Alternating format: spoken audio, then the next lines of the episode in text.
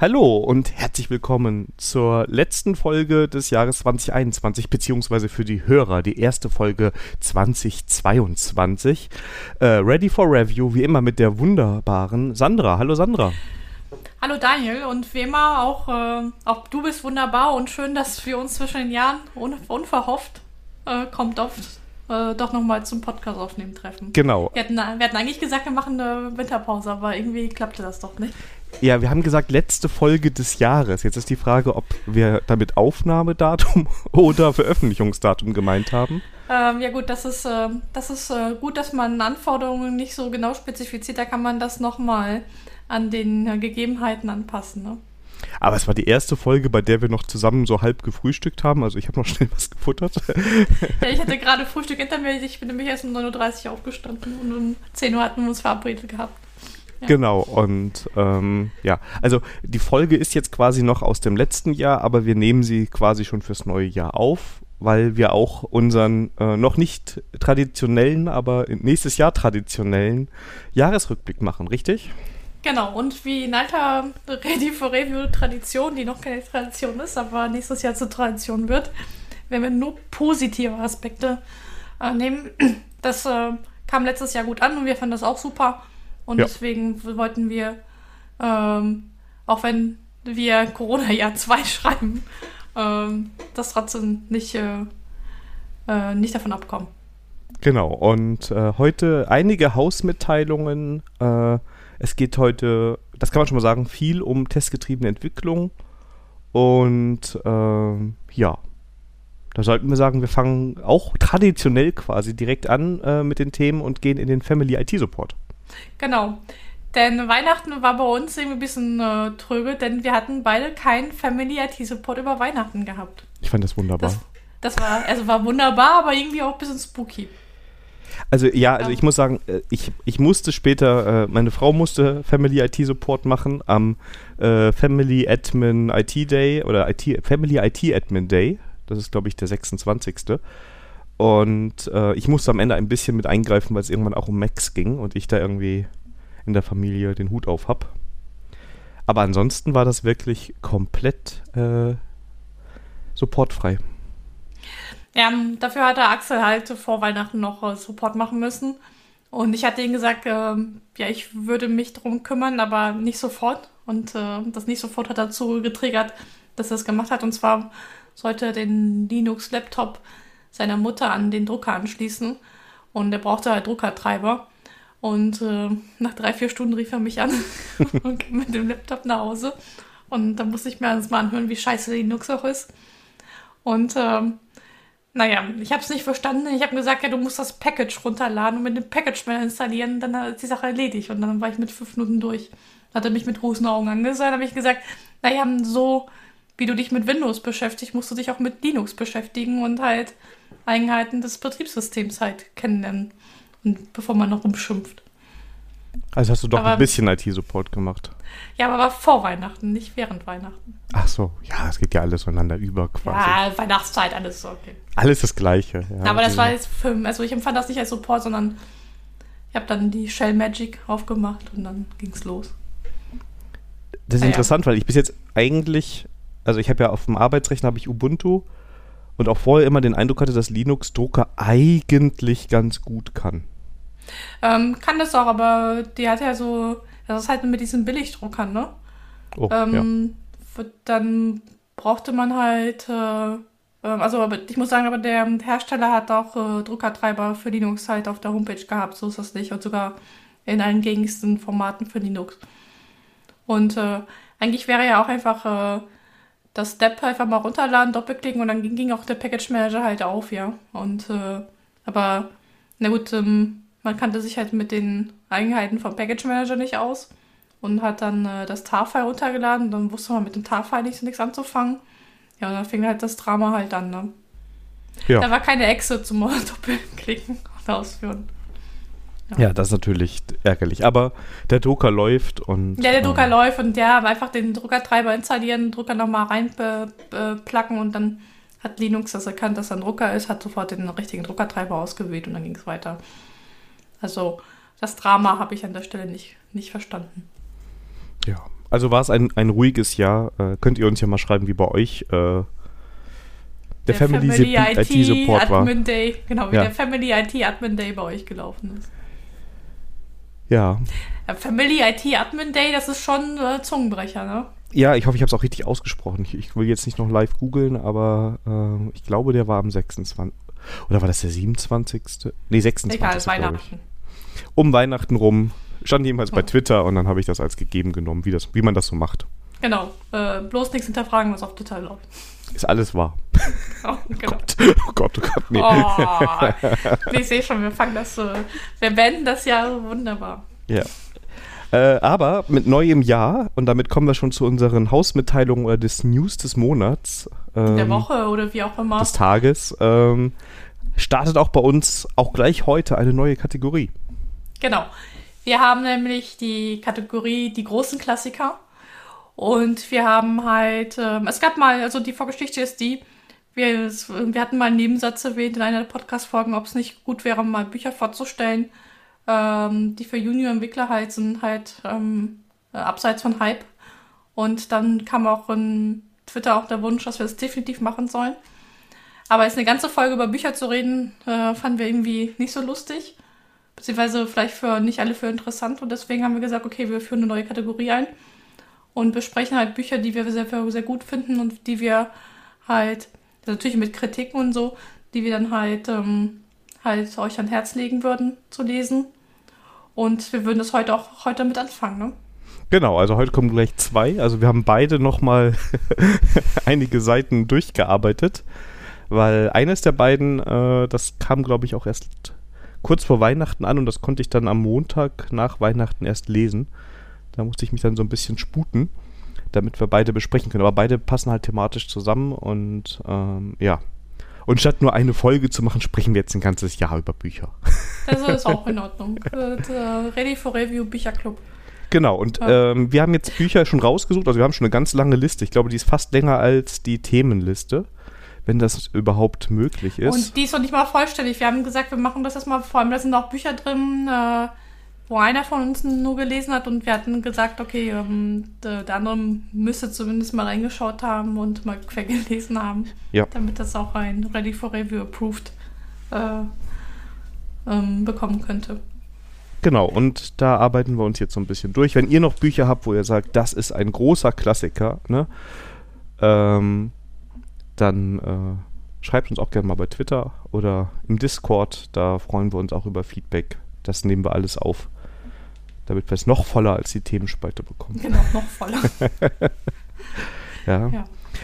Ja, okay. Und dann haben wir noch eine neue Idee, denn wir hatten ja unseren richtig schönen Weihnachtsplausch. Ja, da haben wir uns sehr gefreut. Dass, äh, wir fanden es auch toll, dass so viele Leute gekommen sind.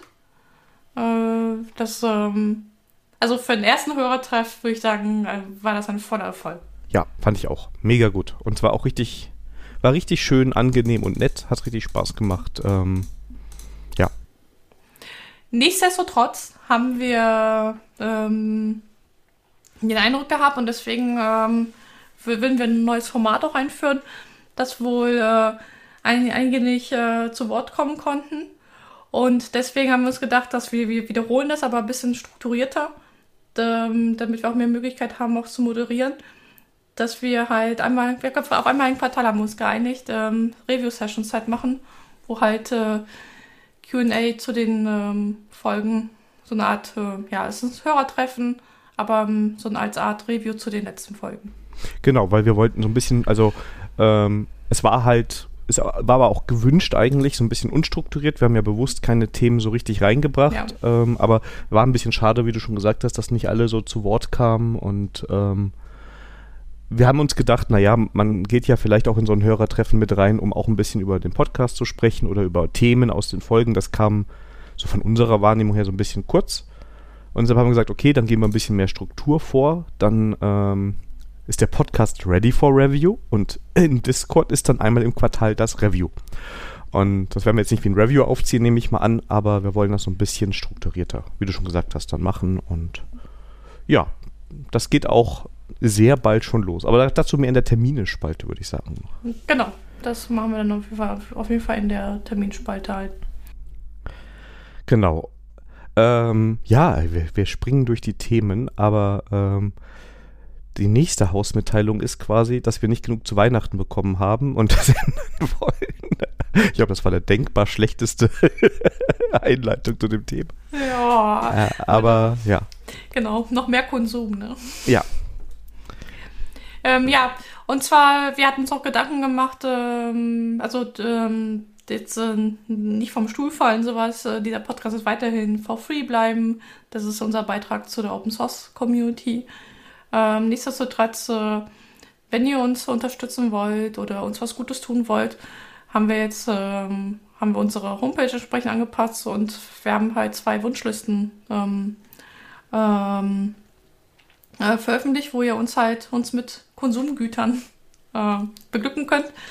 Und äh, das, äh, ja, ähm, das wird dann auch entsprechend in der Konsumspalte halt, äh, halt dann auch dann besprochen werden. Ähm, ja, also wenn ihr uns was Gutes tun wollt ähm, und ähm, denkt, äh, ähm, ihr habt keine Ideen, wie ihr uns unterstützen könnt, dann habt ihr jetzt die Möglichkeit mit der Wunschliste uns jeweils uns zu beschenken und dann würden wir es auch in der Konsumspalte auch besprechen, wie unser Eindruck davon ist. Genau, ähm, das äh, machen wir jetzt und äh, die andere Möglichkeit, uns zu beschenken, weil ihr müsst ja kein Geld dafür ausgeben, ist einfach uns zu bewerten, weil ich glaube, das kann man jetzt auch bei Spotify seit Neuestem machen. Genau. Und bei iTunes und überall. Und ihr helft uns halt Reichweite zu generieren darüber, dass ihr das positiv bewertet. Und ähm, wenn ihr sagt, hey, wir wollen den Pod, ich will, ich finde den Podcast gut, ich will die, dass die Reichweite größer wird, dann kann das, können die mehr machen damit und dann machen die auch mehr. Ähm, dann könnt ihr uns auch einfach nur irgendwo positiv bewerten auf der Plattform eurer Wahl, Werbung für uns machen und dann ähm, freuen wir uns genauso wie über materielle Güter. Ja. Genau. Also es gibt viele Varianten, wie ihr uns unterstützen könnt. Genau. So, da kommen wir noch zur letzten Hausmitteilung für diese Folge und dann können wir den Link eigentlich loslegen, ne? Ja, dann geht's richtig los. los, genau. Ja, äh, Vielleicht haben es ein paar auf Twitter schon mitbekommen. Ähm, ich habe die Softwarekammer Ruhrgebiet Orga verlassen. Äh, der ist halt, ähm, ich habe äh, jetzt äh, das äh, letzte Quartal genutzt, ein bisschen Hausputz zu machen äh, in der Community-Arbeit. Und da ich werde einfach energietechnisch nicht mehr so viel machen können. Ähm, und deswegen mit schweren Herzen habe ich dann mich entschieden, äh, Softwarekammer Ruhrgebiet Orga zu verlassen und ja gut, ich habe ein bisschen Revue passieren lassen und es waren doch schon neun Jahre, wo ich Hui. da drin war. Und ähm, warum es mir schwer gefallen ist, ja, ich glaube, das war halt ähm, ohne, die, ohne die Softwarekammer, so wie sie, wie ich, die, die, mich ja in den letzten Jahren begleitet hat, wäre ich auch jetzt so beruflich auch nicht so weit gekommen, wie ich halt gekommen bin. Und deswegen, ja gut. Aber wie äh, jemand auch schon auf Twitter geschrieben hat, Aufruf zu neuen Ufern. Ich weiß nicht, ob neue Ufern, ich bin halt äh, ähm, bin froh, wenn ich jetzt die alten Ufer mal erreiche, wieder erreiche.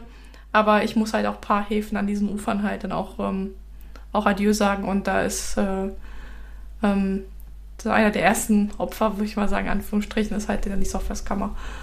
Und eigentlich war die Belegung schon, schon seit Jahren, weil ich bin ja aus Dortmund damals weggezogen nach Neuss. Das war mit den On-Site äh, sowieso ein bisschen schwierig und das hat dann nur funktioniert, weil die anderen Orga-Team das vor Ort dann gemacht haben. Und äh, mit Corona ist es halt auch ruhiger geworden und das war für mich jetzt ähm, durch meine Erkrankung, ähm, ja, das war eigentlich ein logischer Schluss, dann ähm, also einfach mal das, äh, einfach einen sauberen Cut zu machen. Und ich, ja, ich wünsche den Jungs und Mädels halt im Orga-Team alles Gute. Und dass sie das ähm, auch, für, wenn Corona vorbei ist und wieder on möglich ist, einen guten Neustart hinlegen können. Und ja, nochmal an der Stelle da vielen Dank für die Softwareskammer Ruhrgebiet. Ja. Und du bist ja trotzdem noch der Community erhalten. ja, ja natürlich. Also, ja, ich werde auf jeden Fall, ich werde es auf jeden Fall ähm, versuchen einzurichten, zu, zu Treffen zu gehen und sowas. Aber ähm, sowas zu organisieren ist doch nochmal eine andere Hausnummer. Das ist halt, ja. Wer, wer mal Community-Arbeit gemacht hat, der weiß, worüber ich rede. Genau. Ja. So damit sind wir mit durch den Hausmitteilung durch. Wir haben aber noch eine News des Monats. Ja. Und zwar ähm, habe ich Heiligabend quasi den perfekten Artikel im Internet gefunden. Oder war es der 23? Ich glaube, es war der 24. Müsste ich sonst jetzt gucken. Und zwar mein ehemaliger Kollege, der Andreas Huben. Wer Herr Mieswils Wissen gehört hat, kennt den. Der hat einen Artikel geschrieben unter dem Titel How I Found the Holy Grail und dann in Klammern auf Keyboard Layouts und hat seine Reise ein bisschen beschrieben, ähm, die ich sehr, sehr gut nachvollziehen kann was Tastaturen und Keyboard-Layouts angeht, weil der eigentlich genau dieselben Probleme hatte, ähm, die ich habe, was so andere Keyboard-Layouts angeht. Und ähm, ja, er hat dann eine Lösung gefunden, nämlich ein Layout, das ich auch nicht kannte, das äh, EU- oder Euro-Tastatur-Layout, äh, das quasi dem amerikanischen Layout entspricht, wenn ich richtig verstanden habe, aber ähm, die Umlaute ähm, sehr passend oder sehr gut belegt hat, dass man da schnell drankommt. Und das ist, scheint so die, also auf den ersten Blick ähm, scheint das so die Kombination zu sein, die man haben möchte, wenn man diesen Vorteil haben möchte des US-Layouts mit den äh, leichter erreichbaren äh, Tasten fürs Programmieren, aber trotzdem noch irgendwie mit Menschen kommunizieren möchte und dabei Umlaute benutzen möchte. Und ähm, ja, das äh, werde, ich werde ich werd es auf jeden Fall testen. Die Sandra ist sich, glaube ich, noch nicht ganz sicher. Äh, doch, aber desto länger wir jetzt darüber reden und ähm, äh, also ähm, Spoiler, der Daniel hat sich im Vorgespräch doch schon die Tastatur bestellt. Und äh, während des äh, dachte ich so, ja, okay, ich glaube, ich, ähm, ich, ähm, ich äh, es mir nochmal durch den Kopf gehen lassen, aber ich glaube, ich werde mir einfach auch nochmal eine US-Layout-Tastatur bestellen. Ob es jetzt die Billig-Variante wird oder gleich eine mechanische, damit ich das eine mit dem anderen verbinde, also nochmal eine andere mechanische Tastatur auszuprobieren. Ähm, das müssen wir nochmal schauen. Aber ähm, ja, der. Aber eigentlich, eigentlich ist sie schon entschieden, weil wir in der nächsten Folge darüber reden wollen. Und äh, damit ich mitreden möchte, bestelle ich mir sie jetzt auch. Also von daher, also der Podcast äh, führt dazu, dass wir hier Sachen einkaufen, die wir normalerweise nicht kaufen würden. Die wir jetzt sonst auf der Wisch, auf der Wunschliste hätten, ja. ja. Aber ähm, ja, also ich habe mir bewusst, ich habe es wieder Andreas quasi am Anfang seines Artikels schreibt gemacht und ähm, habe gesagt, okay, jetzt kaufe ich mir eine günstige Tastatur, weil ich erstmal das Layout ausprobieren will, bevor ich mir eine teure mechanische ähm, kaufe und dann merke ich nach einer Woche oder einer halben, dass ich damit nicht arbeiten kann. Und dann, sage ich mal, verzichte ich jetzt am Anfang mal lieber auf das angenehme Tippgefühl und ähm, ja, schau mal, ob das, ähm, ob das so äh, funktioniert und dann ähm, ja. Genau, nicht überlegen mir halt einfach eine neue mechanische Tastatur zu kaufen und ähm, halt nicht die Shakun, sondern eine andere, damit ich einfach mal auch eine andere mechanische Tastatur ausprobieren kann. Und dann halt, wenn es mir nicht gefällt oder so, dann kann man sie immer noch weiter kaufen. Genau. Aber für mich ist das jetzt so gerade so das Layout, wo ich sage, hey, das sieht das erste Mal so wie ein Layout aus, äh, das irgendwie so halbwegs nach Standard aussieht. Also die meisten Tasten entsprechen dem, was auf der Tastatur steht. Da bin ich vielleicht zu alt, da brauche ich also ab und zu noch die Hilfe. Ja, oder ich habe mich einfach daran gewöhnt, manchmal auch zu gucken. Und ähm, ja, da bin ich echt gespannt. Ähm, einen Kommentar möchte ich aber auch noch erwähnen vom Cope bei, oder Kobe beim, ähm, bei Twitter. Der hat nämlich geschrieben, dass er das schon die ganze Zeit am Mac macht, weil der Mac da bei der Tastatur wohl so ein bisschen besser den Support bietet. Das weiß ich nicht, weil ich halt immer nur ein deutsches Layout am Mac hatte. Ich habe es aber so in Erinnerung, dass wenn du da lange Tasten, lange eine Taste drückst wie A, dass dann der Vorschlag für Ä kommt. Ähm, Geht wohl auch da, also so, dann braucht man nicht sofort ähm, das Layout ändern. Genau, und dieses EU-Layout, das äh, sieht echt sehr, sehr gut aus. Das werden wir auch verlinken in den Show Notes. Das ist wohl bei Linux äh, relativ leicht zu installieren, beziehungsweise oft schon dabei. Habe ich jetzt noch nicht geprüft. Und ja, lässt sich auch auf jedem anderen äh, Rechner einrichten. Und ja, nächste Folge werden wir darüber berichten, ob sich das jetzt irgendwie gelohnt hat für uns. Genau, ich glaube, wir werden ähm, Tastatur-Layout sowieso mal ein bisschen nochmal in den nächsten Folgen ein bisschen näher nochmal erörtern. Auf Wunsch. Auf Hörerwunsch. Genau. Weil man halt sagen muss, also jetzt spreche ich mal nur für mich, dieses äh, Thema, ich ähm, fremdel da so ein bisschen mit. Also ich war nie der Mensch, der irgendwie so komplett blind getippt hat. Und dann ein Layout, ein anderes drauf zu machen auf die Tastatur, das äh, nur weil sich das irgendwie besser verhalten soll, hat mich noch nicht so ganz überzeugt, aber ja. Das ist ja jetzt, sagen wir mal, der erste Schritt äh, in die große, das große Thema der Tastaturlayouts. Also ich muss sagen, ich habe das Thema irgendwie ignoriert, weil ähm, ich hatte halt auch kein Bedürfnis gehabt, mein Tastaturlayout zu ändern. Also ich hatte auch keine Sehenscheidentzündung. Also das wohl bei vielen Programmieren, äh, wo sie halt von der deutschen Tastatur umsteigen auf eine US, weil sie halt irgendwelche ähm, Krankheitsbilder an den Händen haben und ähm, da auch dann eher so, da kann ich die Motivation äh, verstehen, aber da äh, bei mir noch zum Glück äh, zumindest das noch kann auch keine Wehleiden haben, hatte ich da und nicht mit der Deutschen ganz gut zurechtkomme und in täglichen Arbeit hatte ich da keine Notwendigkeit gesehen. Aber ähm, das EU-Layout, äh, da gebe ich den Daniel recht, das, äh, das ähm, sieht so aus, wo ich dann sage, okay, da würde ich dir nochmal eine Chance geben. Aber das ist dann halt ein, ein Thema für eine der nächsten Folgen. Genau, da werden wir mal gucken, äh, wie das ist, aber wir bleiben da für euch quasi am Ball. Ja. Aber keine Sorge, wir werden jetzt nicht zur Tastatur-Podcast. Das, äh, wer weiß, wer andere. weiß. Ah, oh, Daniel. Ja, wer weiß. Bücherclub. Ja das Jahr 22 äh, steht im Zeichen des Bücherclubs. Genau, denn jetzt kommt die neue Kategorie, die großen Klassiker. Genau. Und wir fangen äh, direkt mit Kent Beck an. Ja. Ähm, die Vorgeschichte ist die, ähm, Daniel schrieb mich, äh, schrieb mich an in der Sandra-App. Und Sandra, hast ein, äh, wie, wie, wie bist du zum Thema TED gekommen, wo du das verstanden hast? Also die ganzen Blogposts und sowas, die sind ja ganz cool und die Cutters sind auch ganz cool. Aber ähm, was, was halt bei vielen bei diesen Sachen halt fehlen, ist halt ähm, ein Realbeispiel, wie man halt, ähm, halt ein Realbeispiel an die Sache rangeht. Und da habe ich ihn geschrieben, er soll sich mal das Teststream Development by Example von Gen Beck mal durchlesen. Weil das Coole ist, ähm, das ganze Buch, also mein Gefühl, also das ist aus dem Jahre, weiß ich gar nicht, Anfang der 2000er meine ich, ne? Oh, muss ich mal spicken. Äh, ich ja. Bin ganz super vorbereitet. Ähm. Jetzt gucke ich auch mal gerade schnell, ob ich es sehe. 2007. Also äh, zumindest die Ausgabe, die ich jetzt hier habe. Ich habe hier 2003 stehen. Copyright 2003. Ah, genau, okay. Der ähm, elfte Print. Ich habe ich hab die, die ähm, elfte Print äh, Edition. Okay, du hast recht, 2003. Also Anfang der 2000er-Reihe. Ähm, so, das ist, ähm, da ich ja gar nicht mehr so schlecht. Und da, äh, ich glaube, wäre YouTube und sowas Streaming da schon angesagt, da hätte man wahrscheinlich einen Stream draus gemacht, aber ne, er hat halt ein Buch gemacht und da ist er halt ein an der Realität, ein Beispiel, was bis an der Realität angelangt ist, halt das haben durchimplementiert und hat dazu ein Buch geschrieben. Genau, ich möchte noch eine, äh, eine Sache gerade ja. kurz reingrätschen. Natürlich. Warum ich das gefragt habe, also ich habe vorher schon TDD gemacht. Ähm, ich habe aber jetzt gerade die Situation, dass ich auch Teams habe, die ich da ein bisschen mehr hinbringen möchte. Und ähm, da, so ging es mir primär auch darum zu überlegen, hey, wie kann ich mit realitätsnahen Beispielen da arbeiten? Was gibt es da schon? Äh, was kann man da beachten oder welches Buch kann man auch weiterempfehlen in der Hinsicht, wenn jemand sagt aus dem Team, hey, ich will mich da jetzt auch noch ein bisschen reinfuchsen.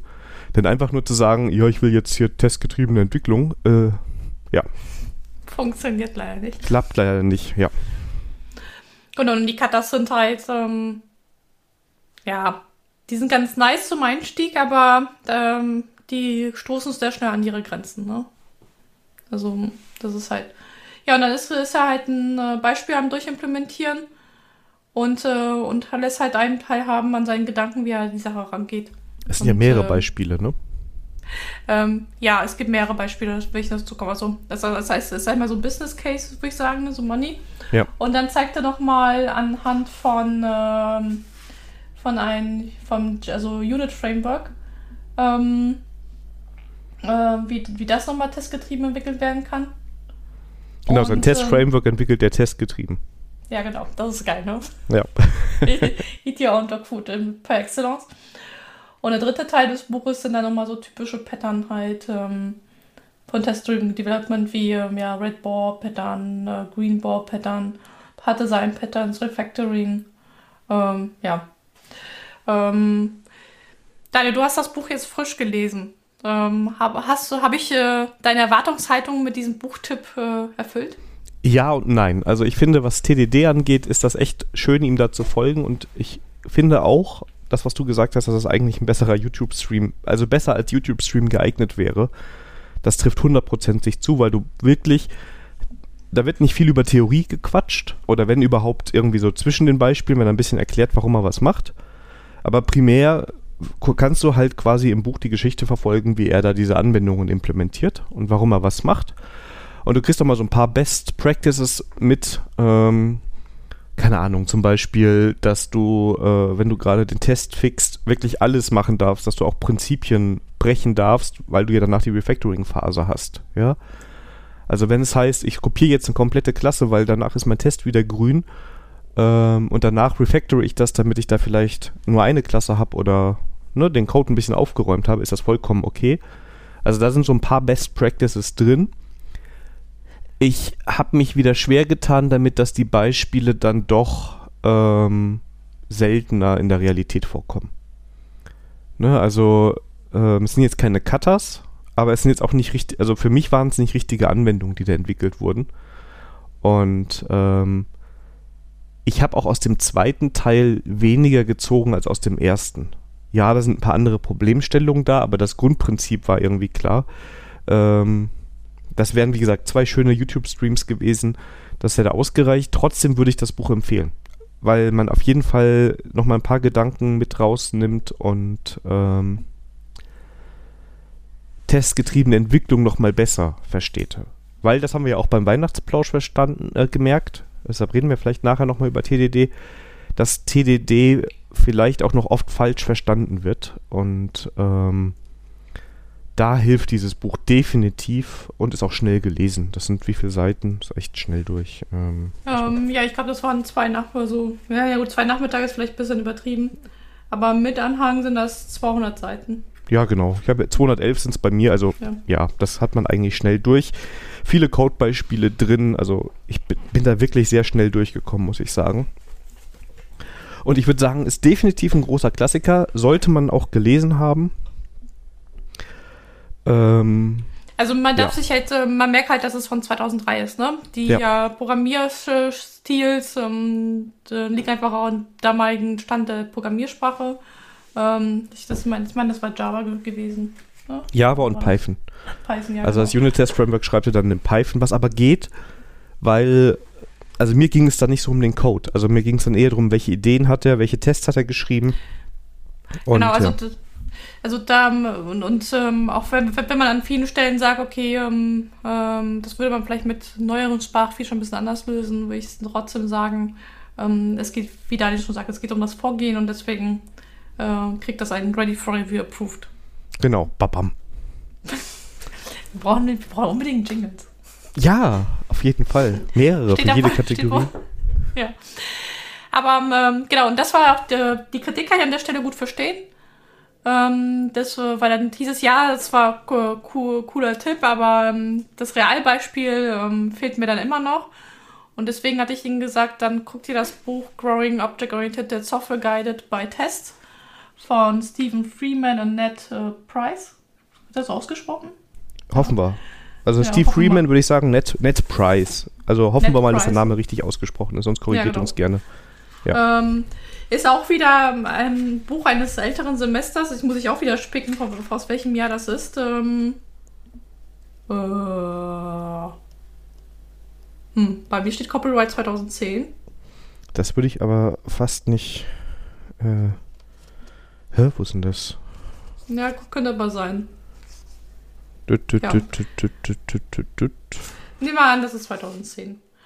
Und äh, auch hier ist wieder ein, ähm, ein Buch, äh, was halt, aber hier wird, ähm, da ist ja der Fokus dran, wie halt das Design der Software halt mit Hilfe von Test halt, ähm, halt ähm, geführt wird. Und die nehmen auch halt, die fangen an der grünen Wiese an, haben ein, ähm, eine Desktop-Anwendung die sie halt während des Buches halt durchimplementieren, ähm, anhand von Tests.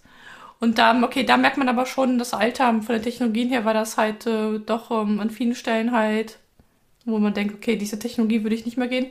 Was aber auch hier wieder gilt, es geht um wie das Vorgehen. Also, was ich an dem Buch sehr gut fand, war einmal, ähm, dass sie mit einem Skeleton gestartet sind. Das heißt, sie so eine Akzeptanz auch, da kommt auch ein bisschen Akzeptanzgetriebenheit auch ran. Das heißt, sie haben so eine großen Setup an, wo sie ihre Anforderungen Akzeptanztests halt machen, wo um zu gucken, okay, folgt das dann halt hin.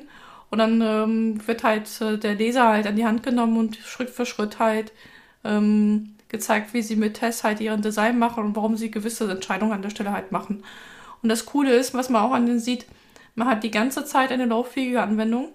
Die ist vielleicht vom Feature her noch nicht äh, komplett durchimplementiert, aber ähm, man hat immer eine lauffähige Anwendung und das kommt halt auch diesem Trunk-Based Development, was wir in den vorigen Folgen mal angesprochen haben, auch halt sehr nah. Und das, äh, und das war halt dann so der zweite Tipp, wo ich gesagt habe, okay, guck dir das Buch mal an. Vielleicht kommt es dem näher. Also wenn du Test-Driven Development halt dann schon verstanden hast bei Example und brauchst halt eher noch was, was näher der Realität ist, dann würde das dieses Buch halt sein, was ich als nächstes halt empfehlen würde. Und die große Frage an Daniel. äh, kam, kam dieses Buch deiner Erwartungshaltung näher? Ja und nein. Also, die ersten zwei Drittel des Buchs finde ich großartig. Viele sehr praxisnahe Beispiele. Man merkt, dass die schon einiges in dem Thema gemacht haben, weil sie für einige Probleme sich schon Lösungen überlegt haben. Ähm, also was mir jetzt irgendwie noch gerade wieder im Kopf schwebt, diese Adapterlösung, dass die sagen, hey, also die entwickeln Mock mit Mocks, muss man auch sagen. Und die sagen, hey, du darfst Mocks nur entwickeln für Code, den du selber geschrieben hast. Und dann habe ich gedacht, okay, und was mache ich jetzt, wenn ich jetzt meine Library XY habe, weil irgendwie kommt man ja nicht dran vorbei. Und dann haben sie das mit Adaptern gemacht. Da bin ich noch nicht ganz sicher, ob das mit Adaptern immer passt. Aber ich fand den Gedanken eigentlich ganz cool. Ne? Geht ja auch vielleicht so ein bisschen in die DDD-Ecke, dass man sagt, okay, das äh, alles, was so mit Libraries zu tun hat, habe ich in irgendwelchen Adaptern, die ich vielleicht über Integrationstests eher teste und ähm, ja, dann habe ich in, in, meiner eigentlichen Anwendung, sagen wir mal, eher ähm, Plain Code ne? und äh, verwende auch nur Code, den ich selber geschrieben habe. Fand ich so als Gedanken mal ganz nett drüber nachzudenken. Also ich, auch nicht, ich würde es aber auch nicht unterschreiben, dass man in jedem Fall immer einen Adapter schreiben sollte. Nein, nein, also habe ich ja. auch extra gesagt, ich finde den Gedanken gut und ich finde, man kann es halt mal berücksichtigen, wenn ich was bearbeite. Es gibt für beide Extreme irgendwie gute Beispiele ne, wo es vielleicht Sinn macht, so mit so einem Adapter zu arbeiten oder mit so einer, ne, oder genau, wo man es besser ja. nicht macht. Also ich würde den Adapter nicht äh, dogmatisch äh, enforcen. Ich, fand, genau. ich, ich wollte eigentlich nur sagen, ich fand die Idee gut für manche Anwendungsfälle. Ne? Und, hey, ist, sorry, ja. dann ich wollte nur sicherstellen, dass äh, keiner ja. auf die Idee kommt, zu sagen, die bei Ready for Review haben gesagt, wir sollen alles in den Adapter packen. Das würden wir nie sagen. Okay. Genau. Ja? Okay, sorry. Ich wollte dich nicht unterbrechen. Alles, alles gut. Ich fand aber in diesem Buch den, den, das letzte, den letzten Teil, der codelastiger ist, schwieriger zu lesen. Also es, es hat mich irgendwie, ich habe mich mehr an dem Alter des Codes da gestört, was mich eigentlich gewundert hat, weil es geht mir ja mehr um die Prinzipien. Ähm, da hätte ich mir wirklich gewünscht, dass es da nochmal eine neue Auflage geben würde, die vielleicht so ein bisschen ähm, moderner ist. Also das muss ja. ich sagen, das ähm, ist aber auch okay, weil es soll ja ein großer Klassiker sein und ähm, da kann man ja nicht immer erwarten, dass der, sagen wir mal, die, der neueste Stand der Technologie dort abgebildet wird. Ähm, ja, aber hätte von meiner Seite auch das große Ready for Review äh, Siegel ja.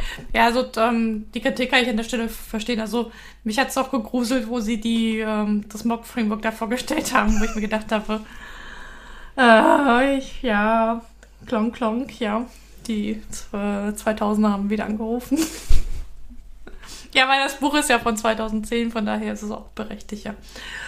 Und das Beispiel mit der Desktop-Anwendung, weiß ich auch nicht, ob das jetzt äh, Stand äh, aus heutiger Sicht halt auch so ähm, Interessantes, aber ähm, ja, es ging halt um, Konzepte, ne? Und ja. äh, wir haben ja in einer der Folgen gesagt, dass äh, eigentlich muss man sich Konzepte halt anschauen und deswegen sind die zwei Bücher, ähm, wenn es um das Konzept TDD geht, halt auf die, haben die Ready for Review approved, die großen Klassiker halt bekommen. Hat Ken, haben Kent Beck, Steve Freeman und Ned Price nochmal Glück gehabt, dass wir unseren Segen haben. Ja, genau. Also da haben sie nochmal unsere, unsere kritischen Blick da nochmal bestanden. Ne? Ja, aber Kent Beck wird langsam Zeit für einen YouTube-Kanal. Wenn er nicht schon einen hat, weiß ich gar nicht. Weiß ich auch nicht. Ja, und dann die neue Auflage. Ich würde sie auch kaufen. Also wenn es jetzt eine neue Auflage gäbe, würde ich die auf jeden Fall ähm, kaufen. Ich, ich habe ein bisschen überlegt, ob ich dieses Object-Oriented gut oder schlecht finde in dem Buch. Das liegt aber echt schwer daran, was man für Software entwickelt im Alltag, wie objektorientiert die noch ist. Ähm, ich meine, für mich entwickeln die wenigsten Leute objektorientiert, weil nur Klassen zu verwenden heißt ja nicht, dass es objektorientiert ist. Aber ähm, ja. Ja, ähm, kann das aber auch sein, dass der Titel auch wieder was mit 2010 zu tun hat, weil damals halt auch objektorientiert gerade so ein bisschen gehypt worden ist? Ja, das garantiert. Also ja. Ich glaube, heute würde ich das Buch wahrscheinlich Growing Software Guided by Testen dann fertig. Genau. Also. Ähm, ja. Die Frage ist halt, äh, aber es ist ein guter Punkt, ob das, was sie da jetzt entwickelt haben, objektorientiert ist. Ne? Das ist halt auch nur mal so eine Sache. Aber das ist halt, ich glaube, das ist, das ist ja auch Dogmatismus an der Stelle, wenn man das jetzt so fein säuberlich in Kategorien halt eintauchen möchte. Da bin ich jetzt aber, ich frage mich gerade, ob das also ich denke, man sollte sich da bewusst für entscheiden. Ne? Und man sollte nicht etwas nicht objektorientiertes objektorientiert nennen, nur weil man irgendwo Instanzen von äh, Klassen instanziert. Ne? Äh, oder Objekte ja. von Klassen instanziert. Ähm, ja. Aber das ist nochmal ein ganz anderes Thema für eine zukünftige Folge. Oh ja, ja, ja, ja. Ich habe äh, ein guter Ready for Review. Ja, ich hätte. Ja, gut. Hast vollkommen. Also ich glaube auch, ähm, von beiden, ich gebe recht, von beiden würde ich mir auch eine neue Auflage wünschen, die ein bisschen überarbeitet ist. Und bei dem zweiten hätte ich den Titel jetzt auch anders gewählt. Und ähm, ja. Aber ich glaube, ähm, das muss man in der Zeit einfach mal ein bisschen. Ähm, also man muss da jetzt, äh, ich glaube, das, da muss man milde walten lassen, weil man muss halt das Alter der Bücher jetzt auch mal ein bisschen äh, berücksichtigen. Ja, also wer die Bücher kauft, weil er glaubt, dass er da besser programmieren lernt, also weil er da den Code sich abgucken kann, der Nein. ist komplett falsch. Wem es darum geht also, zu sagen, ich möchte diese Konzepte haben, ich möchte ein besserer Programmierer werden, dem kann ich beide Bücher auf jeden Fall empfehlen. Ähm, sind beide schnell durch. Also ich habe jetzt an beiden nicht lange gesessen. Also wie gesagt, das hat mir ja das, das zweite habe ich jetzt ja relativ schnell durchgeackert. Ähm, hätte ich ein bisschen länger gebraucht, wenn wir jetzt nicht heute die Aufnahme gemacht hätten. Aber ja, würde ich beide jedenfalls empfehlen. Ähm, genau. Wenn ihr programmieren lernen wollt, ähm, dann, dann würden wir oder sauberen Code schreiben, dann würden wir andere Bücher empfehlen. Aber dazu kommen wir dann in einer der späteren Folgen. Genau. Ja, zu TDD ist ja, ähm, du mal hast erwähnt, das war ein großes Thema auch beim äh, Weihnachtsplausch. Und das, ähm, und der Daniel hat sich jetzt auch berufen, also aufgrund, dass er jetzt mit Teams zu tun hat, jetzt auch mit TDD ähm, ähm, sich mehr beschäftigen müssen. Ähm, was, was ist dir bei der Thematik so am meisten halt aufgefallen? Ähm, also ich glaube, die, die, die Frage ist, ich würde es wirklich gerne nochmal gerade komplett erklären, damit wir erstmal vom Gleichen sprechen, weil ich habe beim Weihnachtsplausch gemerkt, dass das nicht jedem ganz bewusst ist, was TDD ist und ähm, worum es da eigentlich geht. Vielleicht sehen wir das ja auch unterschiedlich, aber äh, ich bin zuversichtlich. Worum geht es eigentlich bei TDD? Also testgetriebene Entwicklung sagt es schon, ich starte mit einem Test und ein ganz wichtiger Punkt, der auch gerne ignoriert oder vergessen wird, ist, ich starte wirklich mit einem Test, der erstmal auch durch, nicht durch einen Compiler durchkommt, weil wenn ich jetzt grüne Wiese habe und ich rufe da Methoden oder Klassen auf, die, noch, die ich jetzt neu erstellen möchte, dann ignoriere ich am Anfang mal den Compiler, sondern schreibe erstmal nur den Test, den, äh, den ich jetzt grün bekommen möchte. Ähm, welche Art von Test ich da schreibe, da fand ich auch wieder Growing Object-Oriented Software bei Guided by Tests gut. Können wir gleich nochmal drüber sprechen, aber ich schreibe erstmal einen Test, der fällt hin. Und dann gucke ich dafür dazu, dass dieser Test grün wird. Das heißt, als erstes gucke ich dafür, dass der Compiler nicht mehr meckert. Im Zweifel äh, äh implementiere ich oder erstelle ich die Methoden mit den Parametern, äh, die da drin sind. Und dann mache ich das absolute Minimum, das notwendig ist, um diesen Test grün zu bekommen und dann schreibe ich den nächsten Test. Ja, ähm, was ich auch machen kann, ist, nachdem ich den Tests, ein paar Tests geschrieben habe, dass ich refactoren kann. Dass ich sage, okay, ich refactore zum Beispiel die Tests. Oder wichtiger, ich refactore die, die Implementierung, weil meine Implementierung vielleicht noch am Anfang mit vielen If-Else-Blöcken arbeitet, weil ich am Anfang immer nur je nach Eingabewerten Rückgabewert gebe oder ne, was Vereinfachtes habe und optimiere in dem Fall quasi meinen Code und dann kann ich auch neue Klassen und neue Methoden und alles erstellen. Ähm, die muss ich dann auch nicht testgetrieben entwickeln, weil ich ja im Refactoring quasi Implementierung nur rausziehe, die dann durch den Ursprungstest entwickelt wurde. Und ähm, entwickle so quasi schrittweise immer in diesen Zyklen äh, meine Software. Und der große Unterschied ist, dass ich nicht am Ende den Test schreibe. Ja, wo das so ein Ding ist, ach, brauche ich das? Ach, das sind nur drei Zeilen Code, das sieht man doch, dass das funktioniert. Sondern dass quasi auch die komplette Entwicklung des Codes über die Tests getrieben wird und ähm, ja, ich dementsprechend dann meine Software aufbaue. Äh, was man nicht machen darf, ist zu versuchen, den Unit-Test, den man normalerweise am Ende schreiben würde, am Anfang zu schreiben. Das habe ich schon oft gesehen, weil das ist kapazitativ erstmal schwierig und ist auch nicht der Gedanke von äh, testgetriebener Entwicklung, weil man hier immer mit kleinen Schritten die Software entwickeln soll. Und ähm, was man auch nicht äh, ignorieren darf, ist einmal diese Refactoring-Phase, die man ruhig exzessiv immer wieder nutzen kann in Tests und in Implementierung. Und dass es nicht nur darum geht, eine hohe Testabdeckung zu haben, die habe ich durch dieses Vorgehen normalerweise, sondern dass es auch darum geht, ein sehr gutes Design über die Zeit zu entwickeln. Weil ich über die Tests ja erstmal überlege, wie will ich denn meine Library oder mein, meine Methode äh, benutzen und ähm, dadurch, dass ich erstmal mit der reinen API anfange da drin, kann ich mir viel mehr Gedanken da rein investieren, ähm, wie mein Code aussehen soll und bekomme normalerweise dann auch schöneren Code, der auch ja, dann gut getestet ist. Gehst du um, ähm, damit? Ist, ähm, ja, aber ich will das nochmal noch betonen. Also ähm, ähm, mir hilft halt Test-Driven Development halt auch meine Gedanken halt zu strukturieren und auch nicht in ein Rabbit Hole halt reinzulaufen dann, ähm, also mir ist es früher mal so gefallen, da habe ich, hab ich Produktionscode geschrieben und da sind mir tausend Sachen eingefallen, weil ich da unterbringen und das war total krude und am Ende hat das hat nichts funktioniert. Und im Endeffekt habe ich dann wieder alles gelöscht, weil ich meinen eigenen Code dann nicht verstanden habe und habe wieder von vorne angefangen. Und da helfen halt äh, Test-Driven Development halt, seine Gedanken halt zu strukturieren. Und dann, äh, und dann, ähm, was ich ja auch noch unterschreiben würde, äh, Test-Driven Development hilft ja auch, ähm, in den Blick halt des Users zu gehen, ne? Ja. Users im Sinne von, wenn jemand meine Methoden benutzt, ähm, äh, wie fühlt sich das halt an? Das ist das, was halt ich an der Stelle halt brauche. Und ähm, das ist halt ähm, ähm, ähm ein, einer der wichtigsten Aspekte halt bei Test, also ähm, was ich finde bei Test-Driven Development halt am, am, am Vorder-, also für mich halt im Vordergrund steht. Und der andere Aspekt ist halt auch ähm, ähm, bei Refactoren, was du auch gesagt hast, es geht nicht darum, dass nur den Produktionscode zu, zu refactoren, sondern auch die Tests. Und bei mir gehört auch dazu, dass ich auch mal Tests auch wegschmeiße, weil ich merke, ich brauche sie halt nicht. Und äh, Baby Step heißt auch, dass ich halt auch mit den kleinen Tests anfange und auch diesen Test halt auch ähm, iterativ wachsen lasse, wenn das halt passt. Oder auch mal Tests wegschmeiße, weil ich merke, okay, da bin ich auf dem Kreuzweg oder wie auch immer. Ähm, das ist halt wichtig.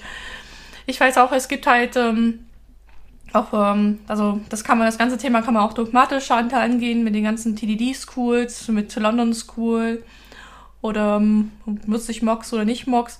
Also ich sehe das eher, dass das halt äh, in einer Übungssituation ist halt total cool ist, sich auf diese Schulen halt einzulassen und auf diese Prinzipien. Ähm, aber in der Realität ist es halt so, dass es halt, äh, das sind Prinzipien, die ich in meinem Werkzeugkasten habe. Also ich benutze sie jetzt als Tools. Und in der Realität ist halt so, ähm, je nachdem, welche ähm, Situation ich habe, benutze ich eher das eine Prinzipium oder das andere. Und ähm, ich würde halt nicht sagen, dass äh, eine von den Schulen halt das einzig wahre an der Stelle sind. Ähm, das ist halt, man muss das halt auch wieder als Werkzeug halt betrachten und je nach Situation das halt passt. Ähm, ja, mir ist aufgefallen, auch äh, Weihnachtsplausch, das heißt ja, ich schreibe den Produktionscode zuerst und dann halt, ich sage immer, ja, kannst du machen. Das Problem ist bei den Leuten, sie fischen sie finden, die finden halt den, den, den Zeitpunkt des Absprungs halt nicht, ne? Und ich, ähm, ich, ich kann das Gefühl nachvollziehen. Also wenn ich halt APIs austeste oder halt Libraries, die ich neu benutze, dann brauche ich halt auch so, so eine Exploration-Phase. Ich mache das meistens aber auch schon im Test. Und wenn ich dann gelernt habe, aha, so funktioniert das Ganze, dann schmeiße ich normalerweise den, den Code auch weg und äh, fange dann nochmal neu an, testgetrieben zu arbeiten. Um das halt, ja, aber das genau. ist das ist aber für mich, das ist für mich wirklich dann wichtig, dass es eine Exploration-Phase ist und äh, so halt Prototyping und dann wird das halt weggeschmissen und dann nochmal von vorne mit dem Test halt angefangen. Oder ähm, ich, äh, oder, oder das Gelernte wird gleich im Test halt festgehalten und dann kann man immer noch entscheiden, ob ich diesen Test halt behalte oder nicht. Da gibt es halt auch ähm, Gründe dafür und da wieder. Da muss man aber halt dann im Einzelfall halt dann entscheiden. Jetzt habe ich noch ein paar ja. Gedanken. Ähm, ja. Das eine ist, was man nicht unterschätzen darf, ist, es gibt eine ungemeine Sicherheit in den eigenen Code, wenn man das testgetrieben entwickelt hat, gerade wenn man refactort. Also mein bestes Beispiel war mal, da hatten wir komplett äh, Zeug mit mehreren Schleifen, was auch ein bisschen fachlich anspruchsvoller war. Und wir haben das testgetrieben entwickelt. Das war in der Implementierung am Anfang keine schöne Implementierung, weil da die Schleifen drin waren und so. Aber wir mussten das auch mal erstmal für uns so auseinanderklamüsern, dass wir das so richtig, dass es mal funktioniert und dass wir es verstanden hatten. Mhm. Und danach konnten wir das Ganze mit Streams und allem so schön zusammendampfen, weil wir immer die Sicherheit hatten, wenn die Tests grün sind, dass das immer noch die Anforderungen erfüllt. Ähm, das war richtig tolle Entwicklung, weil danach hatten wir dann aus, ich sag mal, 20 Zeilen, 5 Zeilen gemacht, ähm, weil wir diese Sicherheit hatten. Und was ich aus Growing Object-Oriented äh, Software, da kam es, glaube ich, raus, auch gut fand, war dieser Ansatz, erst einen Acceptance-Test zu schreiben. Das heißt, wenn ihr sagt, ich schreibe jetzt ein neuen, neuen, neues Feature und das geht vom Controller bis in mein Repository runter, dann kann man auch als allererstes diesen roten Acceptance-Test schreiben. Und wenn der grün ist, ist das Feature fertig.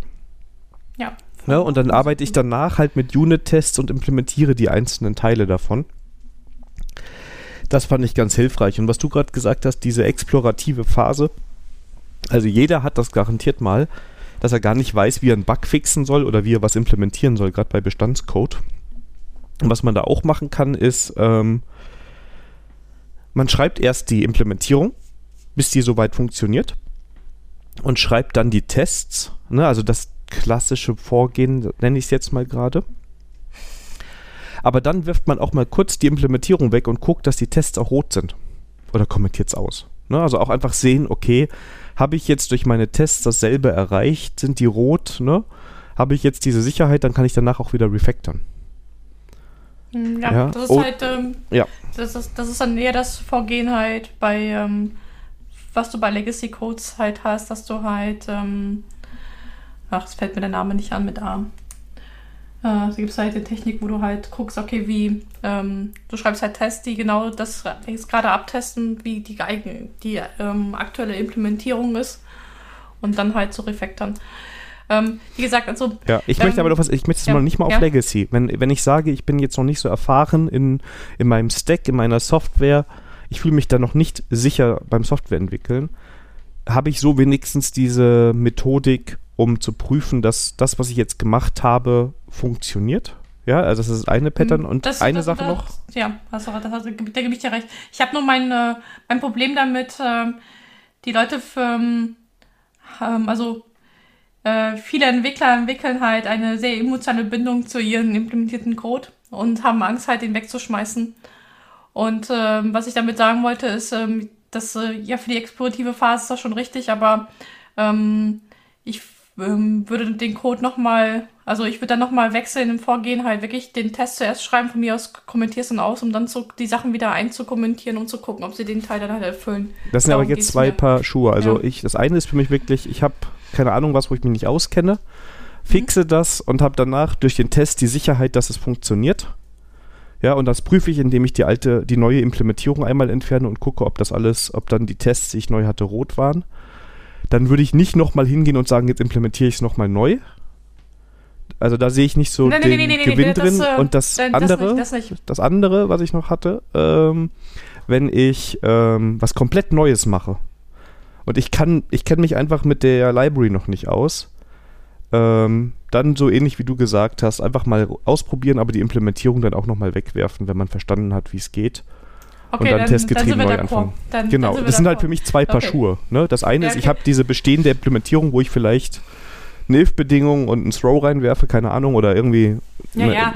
Okay, ja. da hatte ich ihn missverstanden. Ich dachte, du wolltest auf eine grüne Wiese so, so vorgehen. Dann, dann sind wir d'accord. Ja, okay.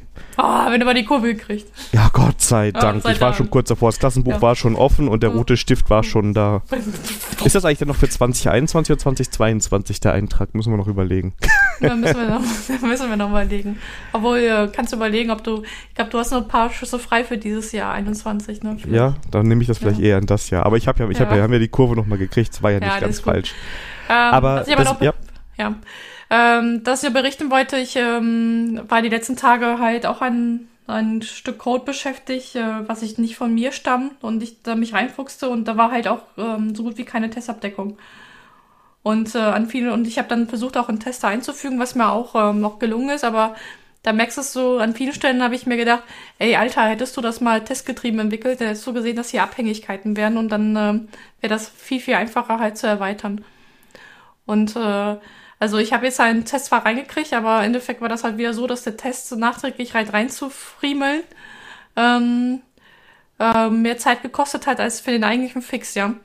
Und ähm, aber das ist halt, äh, das ist halt auch so eine Sache, wo ich dann sage, ähm, äh, wo man Testgetrieben halt entwickeln äh, sollte, ähm, weil ihr dann halt auch für denjenigen, der später nochmal das weiter implementiert, halt nochmal ein Sicherheitsnetz bittet, dass er nicht viel Zeit investieren muss, dann nochmal Tests halt nachzurücken. Was ich aber dann gemacht habe, ist halt, ähm, ich habe nicht angefangen, Tests zu schreiben, so für, für die bestehende Feature, sondern ich habe dann einen Test halt geschrieben für das, was ich hinzufügen wollte. Und geguckt, ob das halt dann funktioniert. Aber dann merkte ich auch halt später, wo ich dann äh, viel Zeit in halt manuell nachtesten in der Gesamtapplikation halt gesehen habe, da fehlten halt viele Fälle, die ich halt nicht berücksichtigt haben. Und das ist halt dann, ja, dann war ich wieder diesen Rabbit Hole, wo, wo ich eigentlich ähm, das nicht mache, aber ähm, die Codebasis gibt halt an der Stelle ähm, halt, nee, da, da muss ich halt dann auch halt Pragmatismus an der Stelle halt walten lassen, sodass ich dann Sachen, die kritisch sind, halt nochmal Tests nachgezogen habe, aber ähm, ich hätte mir eigentlich gewünscht, ähm, also ich bin mit dem Ergebnis da nicht zufrieden. An der Stelle, weil ich dann, dafür, ähm, weil das eigentlich nicht in meinen Prinzipien gibt, aber da muss ich halt auch ein bisschen Pragmatismus walten lassen. Ja, das ist ja auch, darum geht es ja auch irgendwie immer, ähm, dass man da so ein bisschen abwägt. Man sollte nur überlegen, also bei TDD ist, je mehr ich mich damit beschäftige, diese hohe Test-Coverage eigentlich für mich ein netter Nebeneffekt. Das Genau, wirkliche, der wirkliche Grund, warum ich das mache, ist, ich habe sehr viel Vertra Confidence in meinen, in meinen Code, weil ich weiß, dass er das macht, was ich dafür für ihn vorgesehen habe und ich der festen Überzeugung bin, dass das Design, also die Codequalität, die Nutzung und wie man das nutzen kann, wesentlich besser ist, als wenn jemand es anders macht. Ne? Plus es ist lesbarer, weil im Zweifel kann jemand sich die Tests angucken. Und wenn das wirklich immer nur die kleinen Schritte sind und man auch die, die, die Reihenfolge beibehält, in der die Tests geschrieben wurden, ähm, ist viel besser nachvollziehbar, was da eigentlich gemacht wurde. Was hat denn der Autor sich so gedacht? Woran hat er gedacht? Dann sieht man vielleicht auch eher mal Fälle, wo was vergessen wurde. Und dann kann ich das ent- entsprechend ergänzen und habe immer diese, diese Absicherung, dass ich da auch größere Refactorings machen kann, ohne am Ende Angst zu haben, dass nochmal eine komplette Testabteilung darüber gehen muss. Ja. Ja, gut. ähm, Ich glaube, die Idee von Thematik ist noch mal viel, viel größer, aber ich glaube, für den ersten Wurf. Ähm, Ja, wir haben die Schools jetzt mal weggelassen, ne? ja, genau, genau. Aber die sind mir auch persönlich, und nehmt mir das nicht übel, nicht so wichtig. Also ich finde, das ist Nee, echt äh, viel ich Dogmatismus es da drin. persönlich, alles gut. Also, Ich habe eher also- Angst vor den, ja. vor den, vor den großen, vor der Twitter-Blase, die mir dann Ja, erklärt, du hast gesagt, die also- Schools sind dogmatisch. Verbrennt ihn. Nein, nein, nee, nee, also, um das noch was ich, also, ähm, ich finde es cool, sich mit den Schools auseinanderzusetzen. Also, das ist ja natürlich, aber das ist ja schon advanced, ne? Ja. Das ist halt für Fortgeschrittene. Ähm, das ist halt eine neue Inspiration. Ich, genau, ich glaube, Inspiration ist das nochmal halt, ähm, ähm, das so, das ist halt wie der Cutter halt, sehe ich das, dass du aus deiner Komfortzone rauskommst und halt einfach mal andere Denkweisen halt reinkriegst. Und das erweitert halt deinen Horizont oder ähm, die Problemlösung im Alltag hilft das schon, wenn du halt, ich glaube, das ist eher so Gehirnjogging an der Stelle. Ähm, Es bringt dich ich halt weiter, genauso wie dich weiterbringt, mal eine funktionale Programmiersprache zu verwenden Genau. oder mal richtig objektorientiert zu programmieren. Ne? Also wenn du einfach sagst, Ja, okay, ich genau. mache das jetzt wirklich mal objektorientiert, wie es in der Schule beigebracht wurde, so ungefähr, oder an der Universität, ja, oder wo immer man das gelernt hat. Aber du, du, du, du lehnst ja aber echt sehr weit aus dem Fenster, dass an der Uni richtig objektorientiert gelehrt wird, also. Ja, wer weiß was, also bei mir wurde noch ordentlich objektorientiert gut. beigebracht, aber ähm, ich habe es danach nie, nicht oft machen müssen, weil die heutigen Anwendungen das gar nicht so erfordern äh, oder oft nicht so implementiert sind, dass es forciert wird. Ähm, aber worauf ich hinaus will, ist eigentlich genau das gleiche, was du gesagt hast. Katas, andere Programmierstile, andere Programmiersprachen nehmen. Es ist eine kleine Herausforderung, es macht Spaß, man kann schöne Puzzle damit lösen und äh, verbessert seinen Programmierstil dann über die Zeit, weil man ein besseres Verständnis dafür bekommt, wie man guten Code schreibt und wie man Dinge, die in anderen Sprachen gut gelöst sind, dann übernehmen kann und damit den eigenen Programmierstil verbessert. Das könnte ich so, das würde ich so zu 100% unterschreiben. Nichtsdestotrotz, ähm, uns würde uns interessieren, was ihr darüber denkt ähm, oder welche Aspekte wir für die, die nochmal ein bisschen genauer erleuchten sollten was euch da interessieren würde. Und vielleicht habt ihr auch eine komplett andere Meinung. Also ich kenne auch Leute, die sagen, die, die ist doof. das äh, äh, gerne mit Argumenten. Äh, vielleicht gibt es da valide Punkte. Also ich habe sehr schon sehr schöne Diskussionen gehabt, wo ich da auch Kritikpunkte an der Stelle halt auch ähm, nachvollziehen kann und das helfen halt dann nochmal ähm, halt nochmal äh, das Ganze nochmal in Review zu fassen und dann nochmal zu sagen, okay, wo müssen wir an der Stelle noch ein bisschen noch mehr arbeiten oder andere Lösungen halt herausarbeiten. Ich hau noch mal einen raus, Ende des Jahres ja. für mich. Ich kann ja noch meine Raushauquote ja, genau. so ein bisschen erfüllen. Das ist wie bei allen Vorgehensmodellen, Prozessmodellen und allem. Viele neigen dazu, das Ding zu verurteilen oder anzupassen, bevor sie sich mal zwei Wochen damit beschäftigt haben, das ordentlich umzusetzen. Also ich mache denselben Fehler übrigens mit Tastaturlayouts. Ne? Ich, ich kritisiere das, genau. aber ich habe eigentlich keine Erfahrung damit. Ähm, das kann ich erst richtig, wenn ich mir das mal eingerichtet habe und damit gearbeitet habe und dann gemerkt habe, es klappt nicht. Dann habe ich ein Recht, da vielleicht was dran zu kritisieren. Und das sehe ich schon ganz oft bei Scrum. Ich habe das in so vielen Firmen gesehen, dass Unternehmen den Scrum-Prozess anpassen, bevor sie den ersten Sprint gemacht haben. Ja, weil irgendjemand der Meinung ist, wir müssen das jetzt ganz anders machen. Und so ist es bei TDD auch. Die Leute sind am ersten, äh, zweifeln, verzweifeln am ersten Test, ja, haben das halt, aber, weil die Erfahrung fehlt, ja. ja. Und ähm, danach wird sofort gesagt, nee, das bringt nichts und das macht uns nur langsam und schlechter und man fokussiert sich auf so halbgare Argumente. Und richtiger wäre es, die Zeit zu nehmen, die sich bewusst zu nehmen und zu sagen, wir machen das jetzt mal. Wir machen das jetzt mal zwei Wochen. Deshalb, das mag ich an Scrum, ne? Durchgehend. Ja, und wir fangen nicht an, die ganze Zeit drüber zu jammern und zu meckern, wie schlimm das alles ist. Und nach diesen zwei Wochen, ja, schauen wir nochmal objektiv drauf und führen eine Diskussion, wie wir den Prozess anpassen und optimieren können, wenn wir das machen müssen.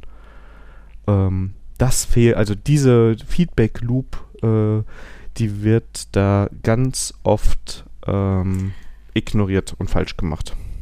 Daniel, hast du vollkommen recht. Also ich glaube, ich habe dich da getriggert. Ähm, zur Ehrenrettung ja, total, der, total. Die, die, zur Ehrenrettung der die Kritiker, mit denen ich gesprochen hatten, die haben das wirklich gemacht und die hatten halt valide Punkte gefunden. Und ähm, und äh, wir haben uns auch, das war auch sehr nette Diskussion gewesen und ähm, ähm, ich habe davon gelernt äh, und die haben auch von mir gelernt und äh, ähm, und ähm, ich habe dann halt auch gesehen, dass ich, wie ich manche ähm, TD-Regeln halt auch so betrachte, wo die dann gesagt, okay, so habe ich das auch nicht gesehen und dann waren ihre Kritikpunkte halt auch dann wieder ein bisschen abgeschwächt, aber ähm, nur durch äh, solche Diskussionen, also es war halt Begegnung auf Augenhöhe. Das war kein, das war nicht diese Gassenhauer, was du mach, was du jetzt gesagt hast, sondern das waren wirklich Leute, mit denen, wo sie sich damit halt auseinandergesetzt haben. Und äh, genau, solche Kritik würde ich mir an der Stelle auch wünschen weil das halt auch äh, diese Prinzipien auch halt weiter voran, äh, voranbringt und weiter, dass man auch weiter entwickeln halt kann. Ja. Aber ein, ja, du hast ein, recht. Ein Tipp, ja. ja. Ein ähm, Tipp habe ich noch. Ich, ja, bitte. Ähm, weil den habe ich eben vergessen, ich will es aber unbedingt sagen. Ist übrigens auch bei Pair Programming äh, super hilfreich, sich To-Do-Listen schreiben, während man Co Code schreibt. Ist, äh, finde ich, äh, der Kent Beck macht das auch äh, ganz exzessiv. Ähm, fand ich einen super guten Tipp, das auch nochmal hier zu erwähnen dass man hingeht und sagt, okay, ich habe jetzt ähm, diese Dinge, die mein Code machen soll und ich schreibe jetzt erstmal mir eine To-Do-Liste, die ich ergänze und da die ich abhaken kann, während ich den Code schreibe, damit ich so eine kleine äh, Erinnerungshilfe habe, was will ich eigentlich heute oder in der nächsten Stunde erreichen. Ja. Ja, passt super. Und Leute, wenn ihr was zu kritisieren habt, äh, gerne her damit. Aber bitte äh, nicht, nicht in halbgar. Genau, also mindestens mal ein halbes Jahr damit beschäftigt, nichts anderes gemacht und dann Ach, können wir Quatsch. Nein, Quatsch. Der Daniel ist jetzt im Rant-Modus hier. Ich bin ein bisschen im Rap, ab und zu muss ich das mal sein. Das ja, ist, ist auch in Ordnung. Aber Äh, genau, das ist ich sag halt. nur so- Blockchain, ne? Ja, Blockchain, oh ja, ja. Testgetriebene Blockchain könnte wiederum klappen, ne? Aber Ja, ja. Aber Ja. ich, äh, apropos Blockchain, ich hätte aber das, das thematisiere ich nee, nächste Folge. Ich hätte da was für dich, aber das äh, Spoiler-Alarm. Aber Spoiler für den, ähm, oder Trailer für die nächste Folge. Da gibt es wieder was über Blockchain. oh Gott, oh Gott. Ah, da bin ich leider krank an dem Tag. Ah, dann, wie, äh, ja, dann, dann, dann beim nächsten Mal. Nee, aber ich bin, das sind so Themen, ich, äh, da habe ich. Es ist Ich ja auch valide. Ich, Ja. ich kann es auch nachvollziehen. Es gibt beim, ich habe auch da so ein paar Themen, die mich dann äh, triggern und ähm, ja, alles gut. Mensch, du bist ja auch keine Maschine, du bist ein Mensch. Das ist normal, dass dann die Emotionen mal hochkommen. Emotion. Immer. Bin, äh, ja, ist, ist das, ist der Antrieb, so ungefähr. Ja, genau. Ja. Ja, schlimm, wenn nicht. Denn irgendwie haben wir es mit diesem Antrieb auch durch 2021 geschafft. Ja, äh, war, ein- war ein krasses Jahr. Aber ähm, nichtsdestotrotz, wir haben auch positive Aspekte gehabt und in guter alter, äh, ich glaube, ab jetzt wird das so Tradition, ähm, machen wir einen Jahresrückblick nur mit guten Sachen. Und ähm, ja, ich denke mal, ähm, mein Vorschlag wäre, wir gehen einfach mal die Monate durch. Oder? Okay, oh, jetzt wird es komplizierter. Muss ich jetzt noch einen Kalender gleich parallel Oh, aufmachen? ja, ich ja, ich ja. Äh, Du bist vorbereitet? Ja, du, wenn, wenn, ja, ich, was heißt vorbereitet? Ich habe das äh, on the fly vorbereitet. Ähm, aber wenn du ein anderes Vorgehen hast, äh, nö, nö, ich das geht äh, schon. Ähm, ich mache jetzt gerade parallel meinen Kalender auf und hüpfe ja, mal schnell ich äh, durch habe die mir schon gedacht, dass Daniel einen gepflegten Kalender hat, so wie ich. Das ist auch so, da bin ich auch, ja. ja, ah, der Januar, also ich muss sagen, ich fange mal mit Januar an. Da war Ja. noch, also entweder hat mein Kalender alles ausgeblendet. Boah, mein, mein Kalender ist voll, Januar. Ja gut, Ich hast du glaube- deinen Arbeitskalender mit drin? Ja, habe ich. Ja, siehst du, den habe ich nämlich immer, ähm, den habe ich getrennt. Es gibt einen Tag im, Kal im Kalender, wo nichts draufsteht. Ansonsten war sogar zwei Tage im Januar. Der Rest war alles vollgefüllt. Ja, also bei Also mir war das wirklich, ähm, da stehen nur ein paar Geburtstage und ein paar Feiertage drin, sonst hatte ich da im Januar, ich frage mich gerade, ob der das vielleicht rausgeworfen hat und ich eigentlich, ähm, frage mich gerade, ob mein Kalender Sachen rauswirft oder nicht anzeigt, aber nee, also das war, doch der muss, weil es fehlen zum Beispiel die Ready for Review Termine, die da eigentlich drin sein müssten. Ja, also wir hatten Review, Review, Review, Review-Termine, ja. Ja. Ähm, also Folge dann weiß ich jetzt nicht, ob da ich das, ja, da, da weiß ich nicht, ob ich jeden Monat jetzt so ohne weiteres machen kann, aber fangen wir mal an mit dem ähm, mit dem Januar. Wir hatten auf jeden Fall eine sehr sehr schöne ähm, na wie heißt es ähm, Ready for Review Folge, nämlich mit dem Andreas. Ja, das war die besagte Pilzguide-Folge. Äh, da haben wir auch unseren ersten Jahresrückblick gemacht. Genau. Von, äh, äh, das, ähm, das war auch, ähm, ja, das war eigentlich eine coole Folge. Also, das glaube ich, das war auch so meine Highlight-Folge in diesem Jahr. Also, ja, doch in diesem Jahr. Mit, mit den Andreas. Das war schon richtig gut. Vielleicht müssen wir den nochmal einladen. Ja. Der, hier, ich, den, das müssen wir nochmal nachher nochmal besprechen. Vielleicht so, so Tradition, immer Anfang des Jahres laden wir den, Daniel- den Daniel, den Andreas ein. Ja. Ja. So. Ja, aber Januar bei, bei mir war, ach, ich hatte so einige Highlights gehabt. Ähm, ich sehe halt, ähm, also Remote-Treffen waren sehr viele. Äh, also da hatten wir wohl privat halt, ähm, hatten wir mit Lockdown, haben wir schon ein bisschen keinen Bock mehr gehabt und haben ähm, jede Woche halt wirklich Remote-Termine gemacht mit Leuten. Ähm, um halt, äh, was man sich nicht vor Ort treffen konnte, hat man halt dann ähm, ähm, halt remote gemacht mit Spieleabende, Kaffeeklatsch, remote. Das habe ich, lese ich gerade, remote Spieleabend. Und äh, da sehe ich halt, ich hatte viele Termine für die Cyberland gehabt. da ging halt Late Night gerade ähm, viral bei, bei mir. Ähm, da hatten wir, das war eigentlich auch mit den Hendrik auch eine, eine coole Sache. Einmal im Monat so eine Late Night Show, das hatte, äh, haben wir auch sehr gutes Feedback bekommen. Das war auch, glaube ich, gerade im Lockdown auch für die Leute halt ähm, mal eine kleine Abwechslung an der Stelle. Ähm, war natürlich als IT belassen, aber ja gut, mein Gott, das ist halt so. Und ja, und äh, Vorbereitung für die Java Land ist dann halt auch viel gewesen. Ähm, wo ich dann, komme ich aber im März dazu, ähm, ähm, da, ähm, das würde ich so sagen, so war halt so meine, so meine drei Highlights im Januar an der Stelle. Und ja. ich lese gerade auch, äh, ach ja, und wir haben Maxes Arbeitszimmer eingerichtet. Da war nicht bei Ikea gewesen. Oh. ja, so sieht's aus. Ja, ich habe halt ja. am Anfang des Jahres, muss man halt sagen, großer Spoiler, äh, oder einige Themen, die ich noch nicht im Podcast thematisiert habe, die da losgegangen sind, die ich aber noch nicht im Podcast erwähnen will, solange sie nicht ähm, realer geworden sind. Da ist, sind größere Projekte am Laufen und ähm, genau, das fing äh, so Ende Januar bei mir an. Ähm, also ich kann, kann zum Beispiel spoilern, der Daniel ähm, äh, schmiedet Pläne für die Weltherrschaft. Das auch. Aber das schon länger. Das ist schon, ähm, das wird jetzt aber auch langsam Zeit, dass das mal finalisiert wird. Hm. Äh, Die Weltherrschaft, ja. Ja, und ich hatte, und damit gehe ich mal zum Februar über, da auch ich, richtig viele Termine, aber alle für ein Thema. Also das ähm, Karneval haben wir diesmal nicht gefeiert so richtig, das ging nicht. Ähm, aber wir haben im Februar ähm, Ready for Review Streaming gemacht. Da haben wir nämlich zusammen React genau. gemacht. Ja, und äh, ja, das war, ähm, das war, wir haben, wir, haben, wir haben das Projekt angefangen, Sandra zum Frontend-Entwickler zu machen. Ja. Ähm, ja, das müssen wir noch machen, ne? Das ist, äh, das mal weiterführen. Das, ähm, das hatte, ja. Ähm, das geht auch. Ja, ich hatte auch ähm, das Coole, ich hatte auch viele Coding-Sessions gehabt an Open-Source-Projekten. Ähm, mit den Georg und mit den äh, Karl-Heinz. Benjamin sehe ich gerade hier auch. Äh, das war auch sehr cool. Ja. Da, der Benjamin hat mich beim P2B-Plugin mich unterstützt. Und da waren so Probleme Dependencies, ähm, wo wir uns dann zusammengetan haben und ähm, ähm, eine Remote-Session gemacht haben per Programming, um das Problem halt zu, zu, zu lösen. Das war eigentlich äh, ganz cool an, an der Stelle. Ähm, ja, privat lief da gar nicht so viel. Irgendwie ich glaube, wir waren da wirklich hier noch im, im äh, Lockdown noch Teams. Das ist halt, also Remote Sessions in aller möglichen Formen war halt groß angesagt bei mir. Ja, und von uns beiden kam ein Artikel raus. Ich habe was über den Gem, Gem Stack geschrieben und du ja. äh, Pimp My Git. Stimmt, das, äh, ich glaube, Abgabetermin war, glaube ich, vorher, aber ja.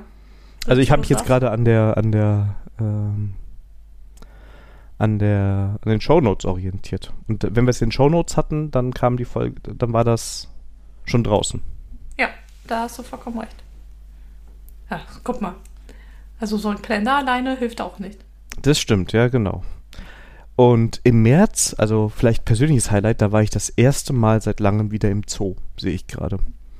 Ähm, und zwar in Wuppertal. Ist ein sehr schöner Zoo. Ähm, Boah, da war ich ewig schon nicht mehr gewesen. Und im Zoo oder in Wuppertal im Zoo? In Wuppertal im Zoo.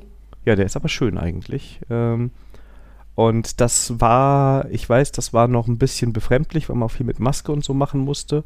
Aber das war damals schon so, dass das so halbwegs ähm, ja, zumutbar war, da wieder sich zu treffen und alles. Und äh, ja, das war das war positiv, muss ich echt sagen. Genau. Und dann haben wir im März noch die Keycloak-Folge aufgenommen, die auch, also da waren wir richtig, ähm, da waren wir richtig, richtig, richtig produktiv. Ähm, ja, und ähm, ja, ich, der März war richtig voll. Ich hatte, na genau, ich hatte im März ähm, ähm, ähm, war die JavaLand online und da, das war für mich ein Highlight gewesen, weil ich da mal, mal so wirklich unter Leuten war, so mit zehn Leuten auf einem, auf einen Haufen. Ähm, äh, wir hatten es halt, äh, das war vor Ort in Köln im Studio und das war halt so, ähm, so mein persönlicher Highlight an der Stelle. Ähm, ich hatte zwar auch noch irgendwelche viele, sich gerade viele Remote-Vorträge gehalten und dann, dann merkte ich schon im März halt, also das mit den Remote-Vorträgen, ja, das ist also, das, das, will, das wird nicht zu meiner Lieblingsbeschäftigung. Und wir haben auch wieder gestreamt, aber nee, das war schon April, Entschuldigung. Das hatte, ähm, ja, aber ja, Java dann Online mit der Moderation und mit dem Frühstücksfernsehen und mit der Late Night, das würde ich sagen, war für mich so im März äh, mein Highlight des Monats. Ja, und dann kam schon der April. Ja. Und äh, April war cool, weil da hatte ich wieder vor Ort ähm, äh, Schlagzeug gehabt, Unterricht. Das, äh, da sind wir auch im Discord gestartet. Genau, und wir haben wieder Streaming gemacht an meinem Karfreitag. React mit Backend. Ja. Und wir hatten diesen ja. großartigen Artikel im Podcast. Nur fachliches Wissen hilft nicht bei der IT-Karriere. Ach ja, das war so unser. Da, da, sagen wir so, wenn ihr mal hören wollt, wo, wie man die Sandra triggert, ne? Dann genau, das, das, das, das ist wohl wahr. Äh, und ähm, was in April bei mir im Haushalt eingekommen ist, ist nämlich eine Xbox. Da habe ich mir nicht die Xbox mehr gebraucht gekauft. Und ähm, ja, das ist. Äh, und wir hatten für die Cyberland auch viele Hackathons gehabt, weil wir halt ähm, ähm, an der Online-Plattform da gearbeitet hatten. Ähm, das war halt dann auch, ähm, ja, war auch sehr cool. Ja. Und da war Ostern. April war, Im April war dieses Jahr Ostern gewesen. Ah, und was auch sehr cool war, der Markus aus der Schweiz hat uns eine OBS-Session gegeben. Ähm, das hat auch mir nochmal geholfen, nochmal die Late Night an der Stelle nochmal ein bisschen zu, zu verbessern, ja. Das heißt, den nächsten Stream, das, da machst du die Regie. Ja, kann ich machen. Okay, jetzt habe ich es schon mal hier aufgenommen, das ist schon mal gut. Sehr schön. Da war, ähm, rette ich mich doch dem, äh, da dass, dass du es bisher eigentlich ganz super gemacht hast und deswegen. Ähm aber das ist ja auch mal schön, wenn du das machst. Also können wir gerne. Ah, okay, ja, ja, ja, das kriege ich jetzt hier. Oh Mann, ey. Ja. Ja. Nee, aber das war so. Ja, das war so halt. Ähm, ja, das war so ein bisschen so die Highlights an der Stelle. Ich guck nochmal. Hm, ja, also privat würde ich sagen, dass ich wieder Schlagzeug wieder vor Ort Unterricht gehabt habe. Das war auch ganz cool. Es ist schon krass, dass man so Veranstaltungen als Highlight betrachtet, ne? Das stimmt. Ja. Ist, ja, ist ja auch ein bisschen ungewohnt. Ich merke das jetzt, wenn ich mit großen Menschenmengen zu tun habe, das ähm, ist ein bisschen was anderes auf einmal. Ja, das stimmt, das ist wohl wahr. Aber lernen wir auch wieder. Ja, definitiv. Ja, ja. Und dann war schon der Mai. So, der Mai, genau. Ähm, Mai war, am Mai war bei mir eher so Counter-Strike Go zocken lastig. äh, ja, und, ähm, und äh, da merkte ich halt auch so mit Urlaub nehmen war dieses Jahr bei mir auch irgendwie nicht, weil wir jetzt mal gedacht hatten, okay, wir warten halt ab, wir warten halt ab, aber irgendwie, ja, war es halt, ähm, ähm, aber zumindest zwischen den, ja, zwischen den Feiertagen hatte ich auch ein bisschen mehr Urlaub gehabt. Und, aber das war irgendwie mit äh, Counter-Strike zocken irgendwie. Warum auch immer. Ja, und von mir kam, sehe ich gerade noch einen Artikel äh, zu Eleventy, auch im Entwicklermagazin. Ähm, aber ansonsten, mal schauen, was hat denn der Kalender noch so? War das alles noch so verhältnismäßig ruhig?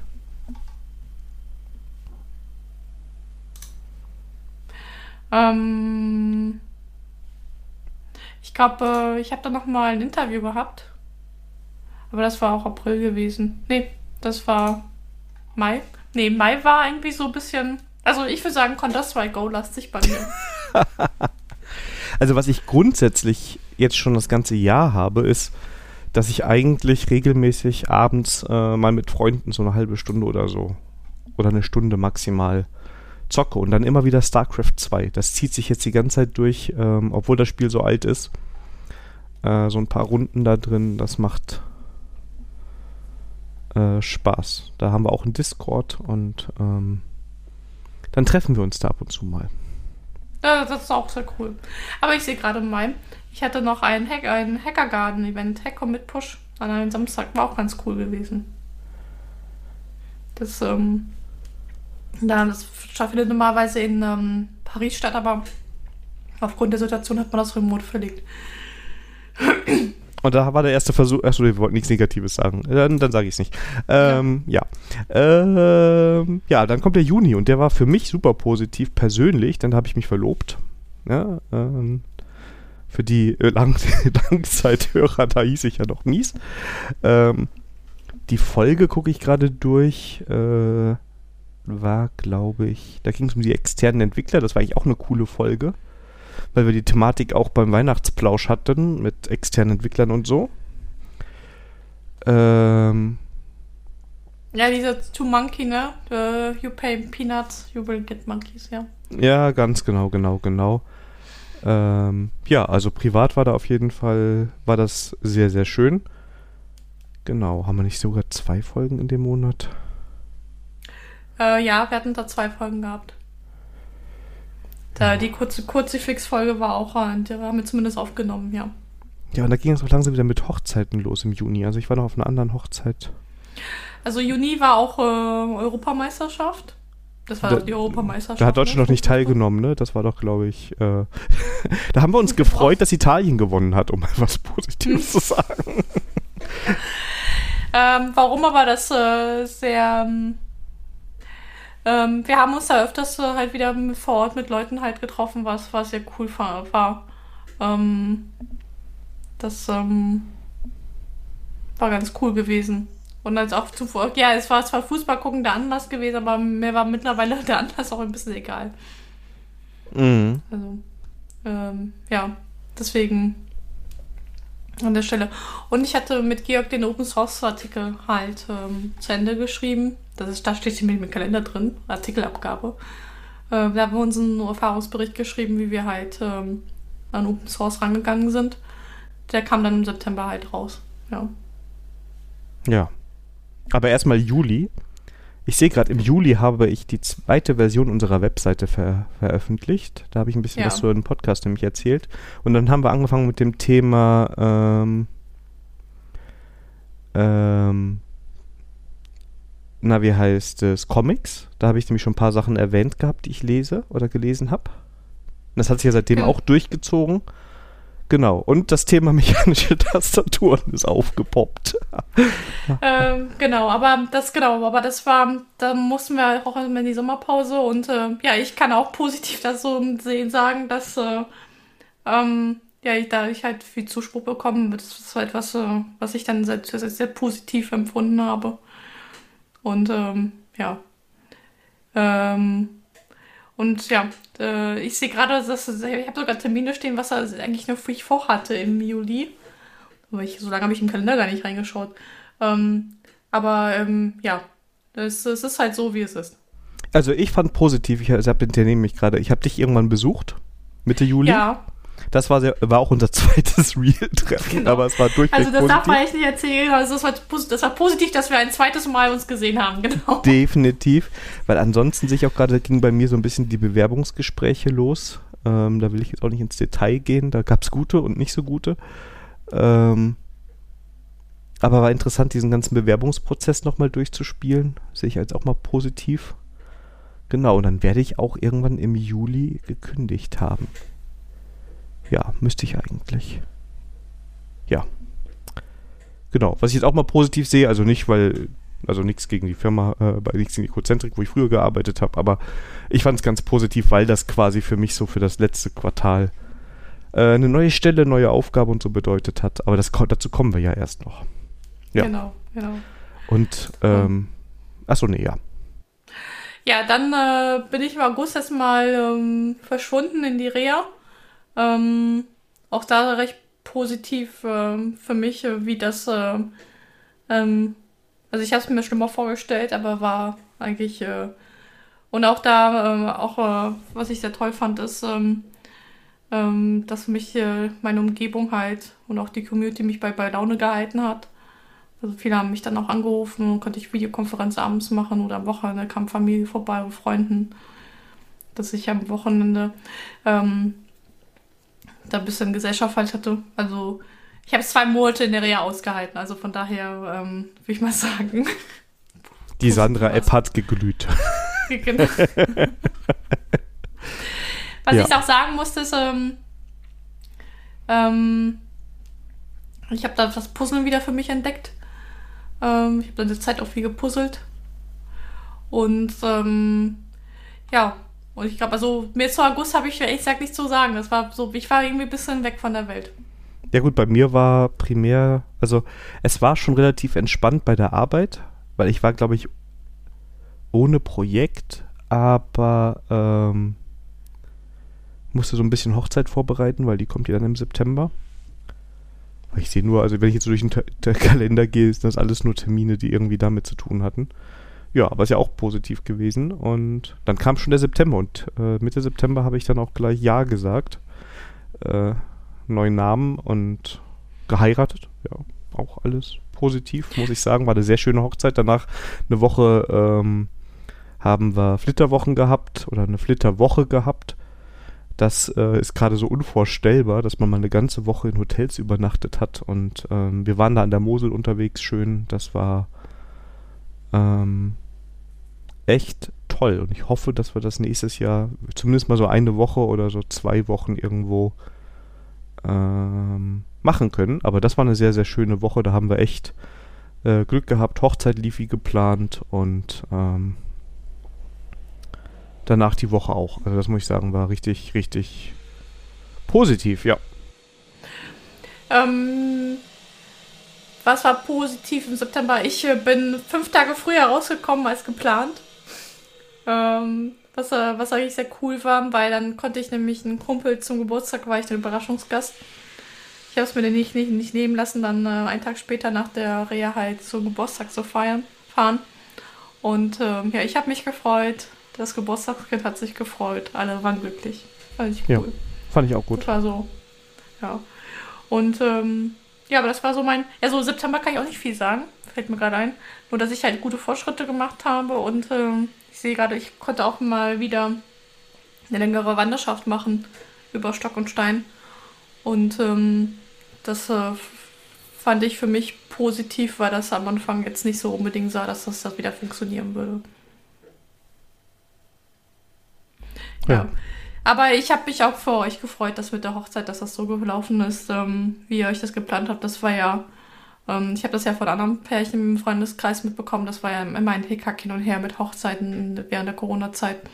Und ich glaube, äh, zwei, ähm, ähm, die, viele konnten halt das nicht so machen, wie, äh, wie sie es geplant hatten. Deswegen ähm, an der Stelle nochmal schön für, ich fand das schön, dass das bei euch so gut funktioniert. Ja, wir haben halt sehr, sehr, wir haben ja nur standesamtlich, muss man dazu sagen, und im sehr kleinen Rahmen.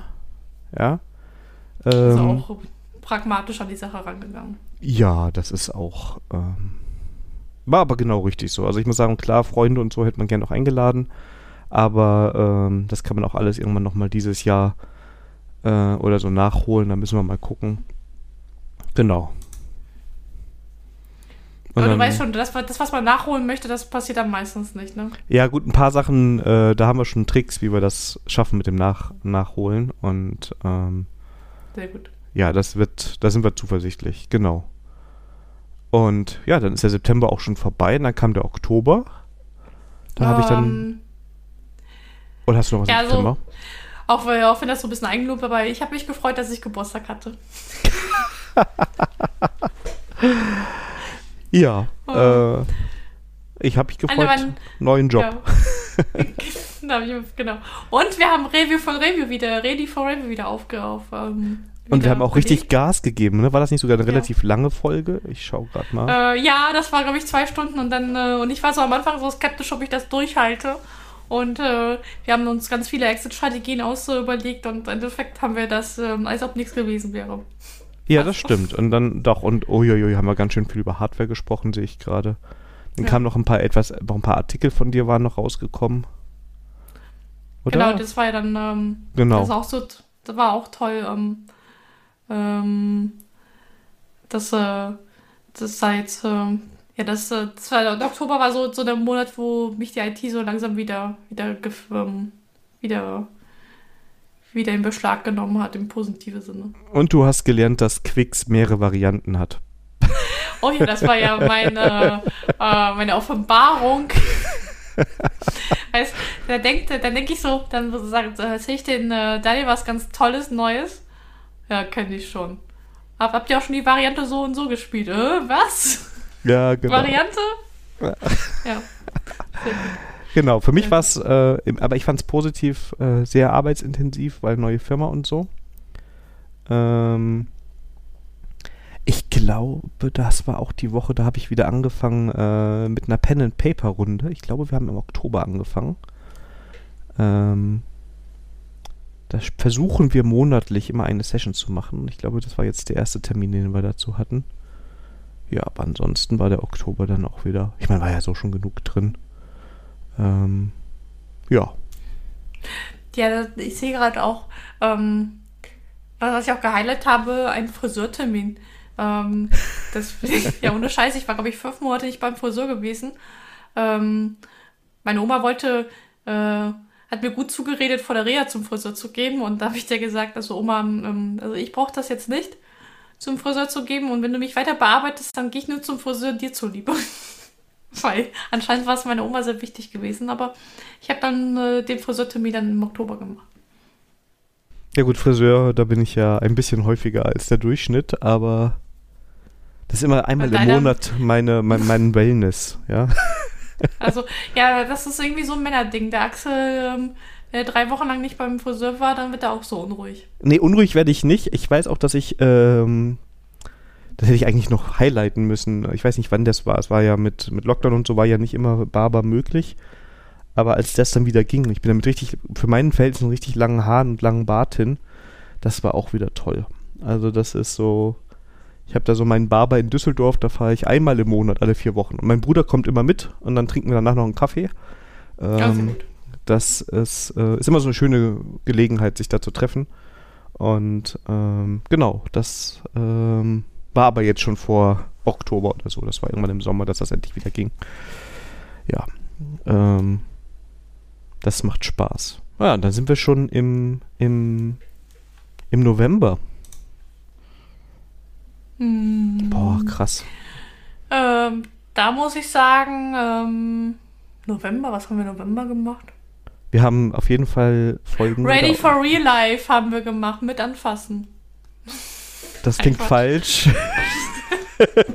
das würde ich so auch nicht unterschreiben. Nein, nein, nein, nein, nein. Ja, nachdem ich das gesagt habe, habe ich mir gedacht, das hört sich voll skur an. Okay, nein, das, das war ja. Ready for Life, Real Life, Ready for Real Life Treffen, so steht das bei mir mit Anhang. Ähm, ja. Ja, nee, ich hatte gedacht, dass äh, ich hätte, um meinen Gedanken hier so, so zu zitieren, ähm, kennst du auch dieses ähm, aus den 90ern, diese ähm, 3D und in Farbe? Ach so, ja. Den, genau, dann, so kannst du es sagen, so, ja. und da gab es auch noch einen Sketch, wo das mit, äh, mit Anfassen war. Wenn das wirklich dann in der Realität stattgefunden hat. Na gut, auf jeden Fall, ähm, ja, also es war nicht kein nichts Virtuelles, sondern äh, genau. wir haben uns wirklich vor Ort gesehen. Genau. Ähm, das war unser dritter Treffen, ne? Ja, genau. Ja. Und da und dieser Treffen ist äh, schuld in Anführungsstrichen daran, dass die, die Zimtschneckenfolge entstanden ist. Die und die Pizza-Frage wurde ja. ein und für alle Mal geklärt. Alle Mal geklärt, ja. Ja, also. Äh, und, jetzt, und, auch da muss ich wieder bestätigen, Axel schwärmt immer heute noch von dieser Pfannenpizza. Und jedes Mal, wenn wir uns über Pizza mit anderen Leuten unterhalten, wird da ist sein Pfannenrezept ausgepackt. Sehr gut, sehr gut, ja. Ja, also. Ähm, Sandra, man muss auch verlieren können. Ja, ist in Ordnung. Ich habe das niemals als, äh, als Wettkampf angesehen. Ich, ich, ich, nachdem ich ihn gewonnen hatte. Ja. Sehr gut. Ja. Genau, und äh, ja. dann, ja, genau, Folge 14 haben wir auch noch aufgenommen. Lass mal schnell. Hui, wir haben ja viele Folgen aufgenommen, ne?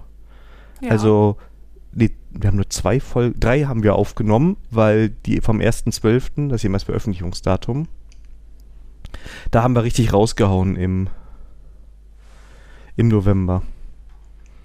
Genau, weil da haben wir auch noch mal über Folgen gesprochen. Ähm, genau, da fing das auch mit den Büchern an, weil da haben wir über Clean Code und Software Craftsman geschrieben.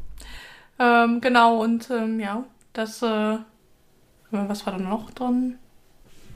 Ich mal gucken. Ähm, ja, weil ich, ähm, diese Zimt-Folge Ähm, ja, und äh, das war auch dann die, wo, wo ich total überrascht über Daniel war, da fing er an über Blockchain, also ist er richtig durch die Decke gegangen. Ja, ab und zu muss das mal. Ja, okay, aber ist ja auch in Ordnung. Passiert. Gut, dass ich die Sachen aus dem Vorgespräch nicht hier alle noch drin habe. ja. Irgendwann machen wir mal, das ist jetzt nur ein Scherz, keine Angst, den Paid-Zugriff, dann darf man schon beim Vorgespräch zuhören. Dann kommen die richtig unterhaltsamen Themen. Mhm. Oh ja. Ja. Mhm. Aber du weißt ja mit, ähm, ähm, äh, mach jetzt keine falschen Versprechungen, die, die, die, du dann revidieren musst, ne? Ich habe nichts versprochen, oder? Hm, doch, da kommt diese Paywall. Ja, ich habe vorher gesagt, es ist ein Scherz. Also ja, genau. Und dann gibt keine Paywalls. Mir viel zu aufwendig einzurichten. Dafür kommt, äh, oh. bringt dafür zu wenig ab. nee, nee. Ah, nee, die Vorgespräche bleiben Vorgespräche. Genau. Ja. Aber im November war mein Highlight, ich habe nämlich Urlaub geplant für Dezember, weil der aber später nicht stattgefunden hat. Und das wäre so mein Jahresurlaub gewesen, aber das, der hat dann nicht stattgefunden. Weil Österreich dann in Lockdown gegangen ist. Aber ich fand das toll, den Urlaub zu planen. Das war schon mal so ein Stück Normalität. Ja. Ja. Und was ich im November auch hatte als Highlight, ich habe ähm, ähm, angefangen, wieder ein bisschen ähm, IT-Schulung zu machen. So wieder ein Step in die, äh, zur Richtung Normalität. Und am Ende November hatte ich sogar meine Kubernetes-Zertifizierung gehabt und die habe ich auch bestanden gehabt. Ja. Also alles passt. Mega. Dann. Und dann sind wir schon im Dezember, oder? Ja. Und da ist, ähm, ja, ähm, haben wir auch fleißig wieder Folgen gemacht. Ja, ich war, ich ähm, äh, an, an der Stelle äh, möchte ich mich bei dir bedanken, dass du dir die Zeit genommen hast, alle zwei Wochen mit mir eine Folge aufzunehmen, damit ja. ich das mit dem Sprechen halt hinkriege. Alles für die Logopäden. Ja, alles für die Logopäden, genau. Nein, genau. aber das ähm, muss man an der Stelle schon, finde ich, ist wichtig zu honorieren, weil ähm, das würde nicht jeder mitmachen. Ach, Deswegen, danke Daniel, Zeit, dass du mit mir die Reise mit mir gegangen bist. Sehr, sehr gerne. Ja. Ich dachte, wir machen jetzt wöchentlich ab nächstem Jahr. Äh, wir können das auch gerne wöchentlich machen.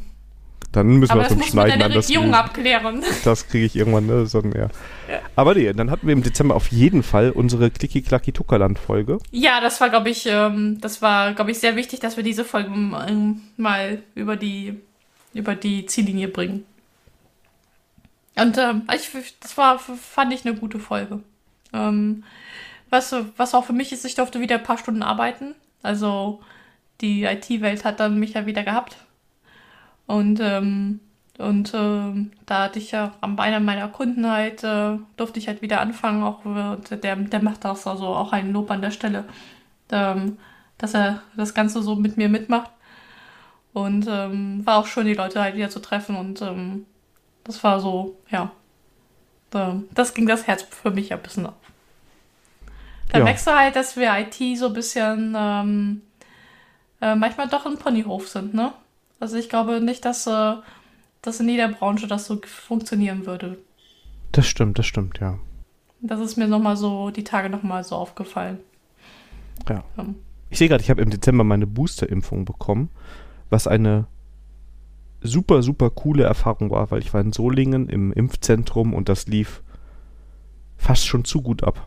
Ratzfatz durch, ratzfatz Spritze, Zertifikat gekriegt. Das war eine sehr positive Erfahrung bei aller Kritik die man ja an Verwaltung und Regierung und allem gerne mal äh, äußern, konstruktiv äußern darf. Äh, das ganze, die ganze, also Impfzentrum Solingen kann ich da erstmal nur empfehlen. Das war sehr positiv. Hm, Finde find ich gut, dass man auch positive Erfahrungen macht. Ja. Ja, wenn ich rente, muss ich ja auch ein bisschen was Positives ja. sagen fürs Karma.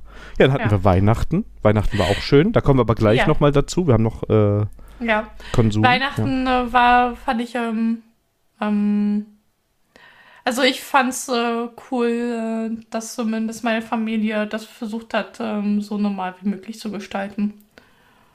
Ähm, so, das war für mich so ein bisschen wichtig gewesen ne, nach dem ganzen Jahr. Und äh, fand es ganz cool, dass das dann alle so mitgezogen haben. Das kann ich, äh, also fand ich auch. Ähm, für mich jetzt, weil wir haben eigentlich normal gefeiert, also dank Schnelltests. und sind eigentlich fast alle geboostert, also außer die kleinen Kinder, da geht es halt noch nicht. Und das war echt ein ganz klassisches Weihnachten. Mir ist zwar aufgefallen, es ist ähm, hier mit der ganzen Pandemie so ein bisschen schwieriger in die Weihnachtsstimmung reinzukommen, aber als es einmal losgegangen war, genau, äh, als der Raclette-Grill erhitzt war. oh, hier mach Raclette. Raclette ist so eigentlich bei uns so ein Silvester. Ähm, Gewässer, Silvestergeschichte. Ich habe dieses Jahr sogar die Raclette-Trinität quasi, weil ich einmal Raclette äh, am Geburtstag meiner Frau hatte. Da gab es schon geiles Raclette und ähm, am ersten Feiertag gab es wieder Raclette. Und ähm, wenn wir jetzt äh, Silvester feiern, äh, kommt meine Schwester vorbei und da gibt es nochmal Raclette. Und jedes Mal so ein bisschen anders, weil jede Familie ja anscheinend Raclette anders macht und ähm, von daher jedes Mal so mit so einem mit so einem anderen Touch. Also ich habe äh, Weihnachten habe ich ähm, der, das Klöße-Triple voll gemacht. Oh, auch nicht oh, schlecht. Ja. Also Heiligabend gab es, also wenn wir schon über Essen reden. Ja, dann lass uns jetzt mal durchgehen. Was gab, fangen wir mit Heiligabend an. Was gab es ah, genau. bei euch?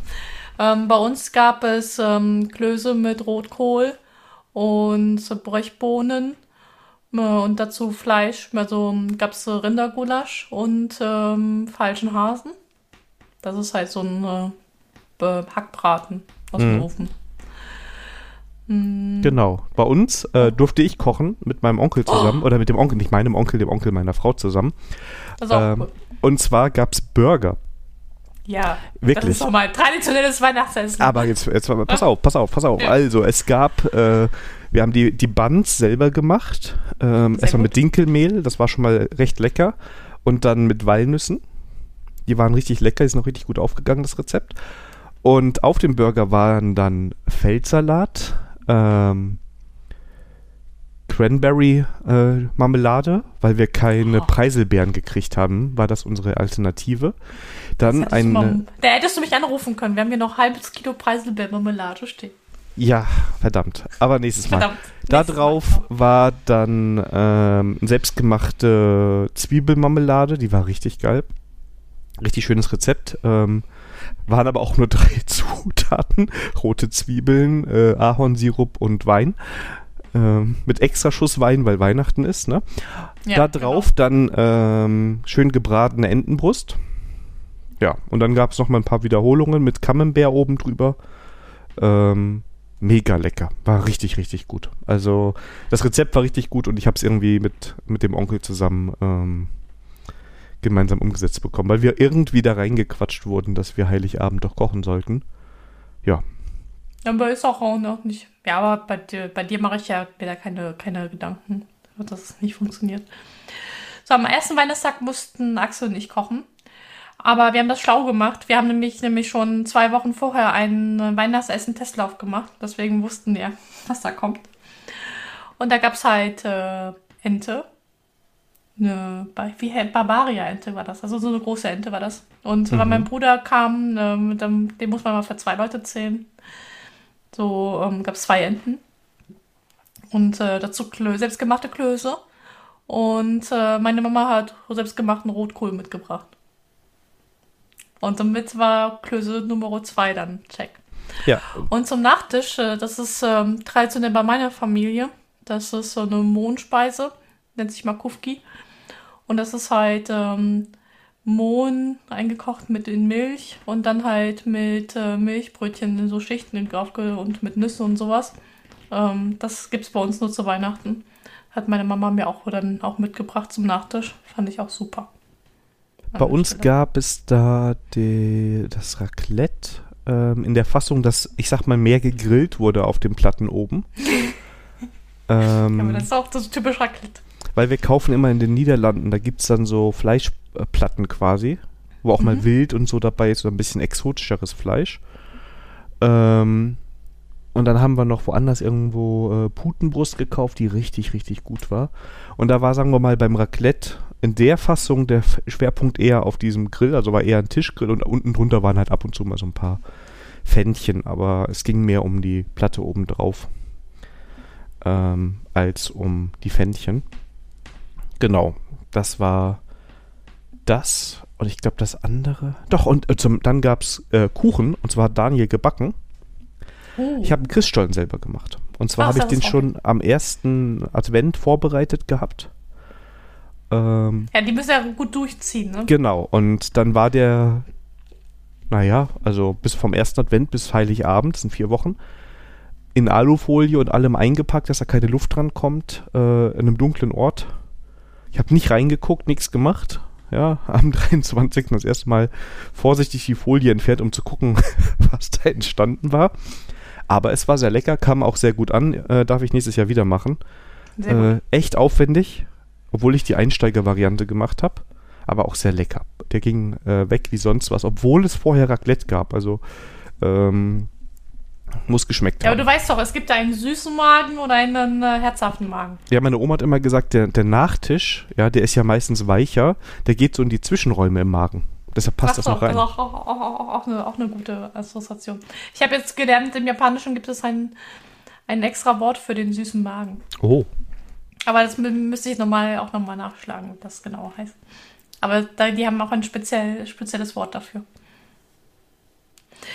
Ja, aber ähm, also ich habe ja versprochen, ich mache die Klöße, äh, den Triple, Klöße Triple. Und am zweiten Weihnachtstag gab es wieder Klöße, aber diesmal mit einem Sauerbraten und Spitzkohl. Da waren wir bei Oma zu, beim, beim Essen. Und da gab es auch zum Nachtisch gab es da ähm, so ein, das war kein Schokopudding, das war Schoko mit P. Hm. Fällt mir nicht ein, aber was mit, war sehr schokoladig, war sehr mächtig. Aber ja, war halt Weihnachten. Und jetzt muss ich wieder von meiner Zuckerschocks wieder irgendwie runterkommen, ja. Nee, bei uns gab es am zweiten Feiertag nicht wirklich was. Wir wollten eigentlich dann abends ähm, Hirschsteaks essen. Hatten die auch rausgeholt, hatten aber alle hatten keinen Bock, erstens zu kochen und hatten auch nicht so einen riesige, ähm, so einen riesigen Hunger. Ne? Also man, wir waren Ja, gemästet von dem vorher und wir hatten auch noch nachmittags so ein bisschen äh, Reste von dem Stollen und andere süße Sachen gegessen. Und dann habe ich wirklich, darf man fast nicht erzählen, am zweiten Feiertag habe ich eine Spaghetti Aglio e Olio gemacht, was ich immer falsch ausspreche bestimmt. Ähm, also mit Knoblauch und Olivenöl und ich mache da immer noch Petersilie rein und diesmal habe ich noch Tomaten reingemacht und sowas. Also so ein ganz einfaches Nudelgericht, weil das halt in 20 Minuten fertig ist und ähm, lecker schmeckt und den Kühlschrank auch ein bisschen geleert hat, weil man dann noch so ein paar Sachen, ein paar Reste verwerten konnte. Genau, also nicht so ein weihnachtliches Essen, aber war trotzdem irgendwie genau das Richtige zu dem Zeitpunkt, muss ich sagen. Also Ja. Ja, kann ich aber nachvollziehen. Also, ähm, hätte Oma jetzt nicht zum Essen eingeladen, dann hätten wir wahrscheinlich am zweiten Weihnachtstag auch Reste Essen gemacht. Von daher passt das schon. Ja, mit Backen, ähm, der Plätzchen habe ich, äh, ich, genau, ich habe den 24. nachmittags, da hatten wir ein paar Stunden noch Zeit gehabt. Und da hatte ich irgendwie einen Hieb bekommen und dann habe ich nochmal Plätzchen gebacken. Und ähm, ich habe das gemacht, was man nicht machen sollte, aber ich habe dann neue Rezepte ausprobiert. Denn ich hatte am Anfang vom Dezember äh, Zimtstände gemacht, aber die waren ein bisschen zu hart geworden. Und ähm, ähm, ähm, da habe ich nochmal ein anderes Rezept und die sind dann gelungen. Und da gab es halt Spritzgebäck, Zimtsterne und Vanillegipfel. Und ja, Mm, lecker. Ja, die hatten wir vorher schon alle gemacht, haben auch schon viele von vorher gegessen, muss man sagen. Ähm, ja. Aber dann ging es uns ja Weihnachten ganz gut. Und damit haben wir das Jahr dann quasi abgeschlossen. genau. Was ich vergessen hatte noch zu erwähnen, was auch sehr cool war im Jahr noch, ähm, dass äh, Spiele Nachmittage ähm, bei uns wieder aufgelebt worden ist. Angefangen mit Remote und dann später halt mit den Nachbarn treffen wir uns einmal die Woche jetzt nach dem Abend zum Spiele, ähm, Brettspiel spielen. Das ist so meine geheime Quelle für die Konsumspalte. Wenn ihr so wundert, warum die Sandra mal so neue Brettspiele hat, das liegt einfach daran, dass die Nachbarn halt eine, eine, eine sehr, sehr, sehr große Brettspielsammlung haben. Und das will natürlich durchgezockt werden. Ja, wir haben auch noch mal ein paar Spiele für uns jetzt so entdeckt, äh, oder auch ein paar Spiele, die wir gekauft haben, aber nicht so gespielt haben. Ähm, da sind wir jetzt auch wieder fleißiger dabei. Das ist äh, auch was sehr Positives, ja. Ja. Und weil du es erwähnt hast, muss ich auch erwähnen, ich hatte ja auch Geburtstag, war auch positiv im Dezember und ja. Jetzt Ja. Aber das ist doch eine super Überleitung zum, äh, zu, nee, noch nee, nicht. nee, eben nicht. Noch, noch nicht, noch nicht, scheiße. Wir brechen noch mal kurz mit ja. Weihnachten ab, ne? Wenn genau. ihr noch ein bisschen Weihnachtsflows äh, aus den Familien Parsig und Census braucht, müsst ihr noch mal kurz warten oder unten die Chaptermarks nutzen, denn wir haben noch einen Termin, den wir ankündigen müssen. Genau. Und zwar unser erster Review-Session äh, ist am 28.01. um 19 Uhr äh, in Discord wieder. Wir machen aber diesmal Timebox, nur eine, also nur eine Stunde, also eine Stunde. Und ähm, ja, wir freuen uns wieder, wenn ihr dabei seid. Wir haben auch extra jetzt ähm, einen neuen Video-Channel. Video, ja, ist ein Video-Channel. Oder Audio, Audio den kannst du für beides nehmen. Also ja, du genau. kannst Audio, du kannst ein Video drin starten. Okay, dann äh, ähm, in Discord eingerichtet und da würden wir halt ähm, ähm, dieses Experiment mal wagen, gucken, wie es ankommt, wie es bei uns ankommt. Und wenn wir das für doof empfinden, wenn wir es wieder einstampfen, wenn wir es für gut befinden, machen wir es natürlich dann wieder weiter. Genau, und ich würde jetzt mal vorschlagen, dass wir halt Oktober, November und Dezember dann besprechen, ne? Vielleicht auch nur November und Dezember, weiß ich jetzt gerade gar nicht. Ähm ich glaube, da musst du folgen, äh, ab, ab, welcher Folge, sag mal so. Ich glaube, das ist ja für die Zuh Zuhörer einfacher, wenn wir sagen, ab welcher Folge. Ja, also lass mal gucken. Sollen wir ab 12 sagen? Also, weil im Oktober genau. ist noch die Folge, wo du wiederkamst. Ja, die können wir gerne überspringen. Ähm, dann fangen wir ab dem. Ist, ja. Man macht mal ab Folge 12. Genau, und das heißt, dann geht es dann, wenn ihr dann nochmal jetzt so durch die Folgen guckt oder hört und sagt, hey, ähm, lass uns doch mal darüber sprechen. Und ähm, diese Folge würde ich jetzt noch mit reinziehen. Ne? Ja. Also wir ähm, sagen ab Folge 12, sagen wir so. Genau, ab 12, Folge 12. Und diese hier, also wenn ihr jetzt über TDD zum Beispiel sprechen wollt oder über unser Weihnachtsessen, dann, ähm, genau. Und wir, wir überlegen uns noch ein Format, äh, wie wir das genau im, dann machen. Wir werden es aber ein bisschen aktiver moderieren, damit wir da so ein bisschen Struktur. Ich könnte mir vorstellen, zum Beispiel, dass wir durch die Folgen dann einzeln durchgehen und nochmal drüber sprechen und so ein Feedback einsammeln und dann ja, wenn, dann, wenn ihr dann Themen habt oder Rückmeldungen, dann. Ja. Ähm, also es ja. wird auch nichts aufgenommen oder nichts veröffentlicht. Was aber passieren kann, dass wir doch nochmal ein Follow-up hier in, im Podcast dann machen. Genau, aber dann erwähnen wir euch nicht unbedingt oder. Genau. Ja. Wir machen das dann. Also, oder wenn ihr erwähnt werden wollt, dann können wir es natürlich auch tun. Wenn wir es auch wollen. also genau. eher nicht, aber schauen wir mal. Schauen wir mal. Ja, alles, äh, wie war das? Alles kann, nichts muss, ne? Genau, also wichtig ist für alle, die dann kommen, ähm, und ich wiederhole es gerne nochmal, also am 28.01. um 19 Uhr. Dann kommt ihr einfach rein, dann quatschen wir ein bisschen über die Folgen. Wir, da wir, wird noch nichts aufgenommen. Da wird ähm, nichts so wie, aufgenommen, nichts. Genau. Wie, wie, wie beim Weihnachtsplausch. Genau, und eigentlich können wir ja sagen, wir machen ein richtiges Review, das heißt, wir gucken zurück. Aber wenn natürlich dann Themen aufkommen, die wir noch besprechen wollen oder müssen, dann ähm, machen wir das. Ich glaube, wir haben auch aus dem Weihnachtsplausch noch, äh, genau, wir haben noch zwei Themen sogar rausgeholt aus dem Weihnachtsplausch. Oder waren es sogar drei? Ich weiß nicht, wo die Gin-Karte herkommt. Äh, die kommt aus dem Weihnachtsplausch. Die kommt, nee, die, ähm, die kam aus der Folge, aber die wurde nochmal geteasert im, ähm, im Weihnachtsplausch, dass wir auf jeden Fall die Gin-Folge machen müssen. Da habe ich gestern einen super leckeren Gin geschenkt bekommen. Ähm, ja, das äh, muss ich dran ja. denken. Genau, genau, dann Setup dann für Setup einen Developer. Ein, das war auch ein Hörerwunsch. Genau. Und, und ähm, dann nochmal, wie wir eine wie wir Podcast aufnehmen, wurde auch nochmal gewünscht, dass wir äh, darüber mal sprechen. Also ihr seht, ja. ähm, eure Wünsche kommen, werden bei uns berücksichtigt. Vielleicht holen wir die sogar irgendwann noch mal ein bisschen höher, die Karten, dass wir die auch zeitnah besprechen. Können wir mal gucken. Ähm, ja, also Themen haben wir nicht zu wenige gerade, aber wir arbeiten das alles ab in guter, agiler Manier. genau, wir merken irgendwie, ähm, ja, manche Karten sind auch wieder komplett gelöscht worden, ne? weil wir dann festgestellt haben, nee, irgendwie dann doch nicht und ja. ja. Aber ähm, die Hörerwünsche, äh, also wenn ihr uns nach, der, nach einer Statistik jetzt fragt, die Hörerwünsche haben wir äh, bisher immer berücksichtigt und ähm, wenn auch nicht sofort zumindest ähm, wird das hier fein säuberlich dokumentiert. Genau, und falls ihr sagt, ich habe mir doch mal was gewünscht und das kam jetzt schon seit x Monaten nicht oder schon so lange nicht, ihr könnt auch gerne mal nachfragen. Also ja. kann natürlich sein, dass wir dann nur sagen, ups, ist untergegangen oder haben wir schon besprochen, aber ähm, grundsätzlich genau. gerne, also wir sind da auch gewillt, alle Themen, die da kommen, äh, zu besprechen. Und ähm, ja, wie bei den Büchern, ähm, auch bei den Themen sind eure Vorschläge sehr gern gesehen. Und damit kommen wir zur meiner Lieblingskategorie, deren vollen Namen ich nicht mehr sagen kann, um auch einmal in dieser ähm, Folge. AK Sandras Spalte. Ja, aber diesmal ist ja 50-50. Wobei du auch jedes ja. Mal wieder ein bisschen führst. Aber ja, unsere Konsumspalte. Ja, das ist aber ähm, nicht, dass ihr denkt, also wir machen daraus keine Challenge, ähm, auch wenn das immer so ein bisschen danach klingt. Nee, weil ich sie auch äh. verlieren würde. Deshalb. nee, also ist keine Challenge. Äh, nein, nein. Das, genau, ist, das äh, äh, hat sich jetzt so ergeben würde ich mal sagen. Genau, das hat sich so ergeben. Wir haben mal so ein bisschen geguckt, was ist denn so passiert.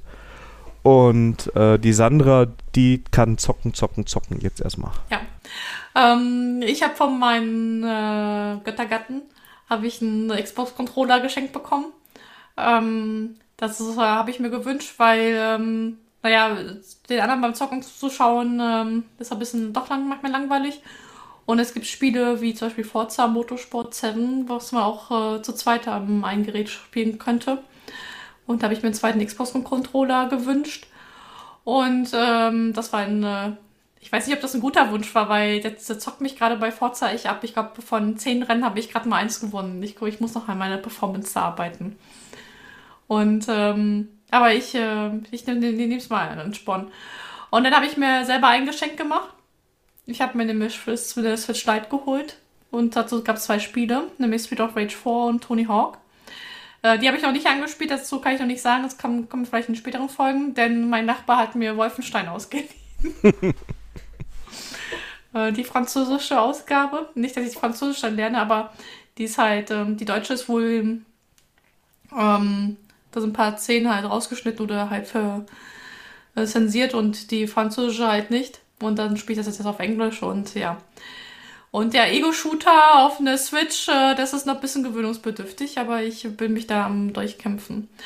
Und was ich auch sehr erwähnenswert, was meine Mama von uns bekommen hat, nämlich eine Puzzlematte, denn ich habe sie ein bisschen mit Puzzle angefixt, aber äh, manchmal braucht ein Esstisch doch, wenn man Besuch kommt und dann wird eine Puzzlematte geschenkt und ähm, ja, das war, würde ich mal sagen, ähm, äh, eine gute Investition in der Sicht, aber der Daniel wird euch nachher sagen, das kann man noch toppen mit der Puzzlematte. Genau, ist nämlich keine Challenge, aber ähm, meine Frau puzzelt auch sehr gerne und die hat äh, keine Puzzlematte.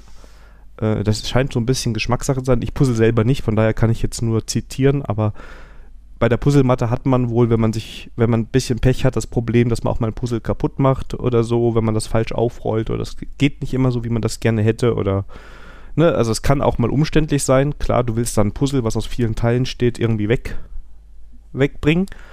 Ähm, und deshalb hat die so, naja, so ein Puzzlebrett im Wohnzimmer liegen gehabt. Und da war einfach das Problem, dass sie dann da vor sitzt oder kniet und dann die ganze Zeit darüber gebeugt ist und das geht auf den Rücken. Dann habe ich mich mit meinem Schwager zusammengetan und dann haben wir einen Puzzletisch gebaut. Das heißt, wir haben eine Platte schön mit Filz bezogen dann haben wir da noch einen Rahmen drumherum, so einen leichten gemacht, damit die Puzzleteile nicht runterrutschen können. Und Beine, die man äh, reinstecken kann.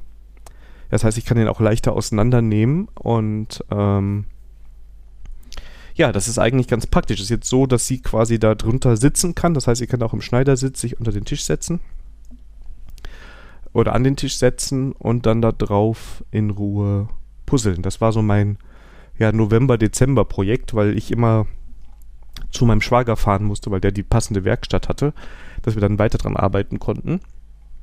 Ja, und das war so mein Geschenk für meine Frau, ähm, neben so ein paar anderen Sachen, aber das war so das Hauptgeschenk. Und ich habe geschenkt bekommen von der ganzen Familie eine neue Armbanduhr. Ähm, habe ich mir auch schon gewünscht, weil mein Schwager letztes Jahr ähm, von derselben Marke eine bekommen hat, die ich super schick fand.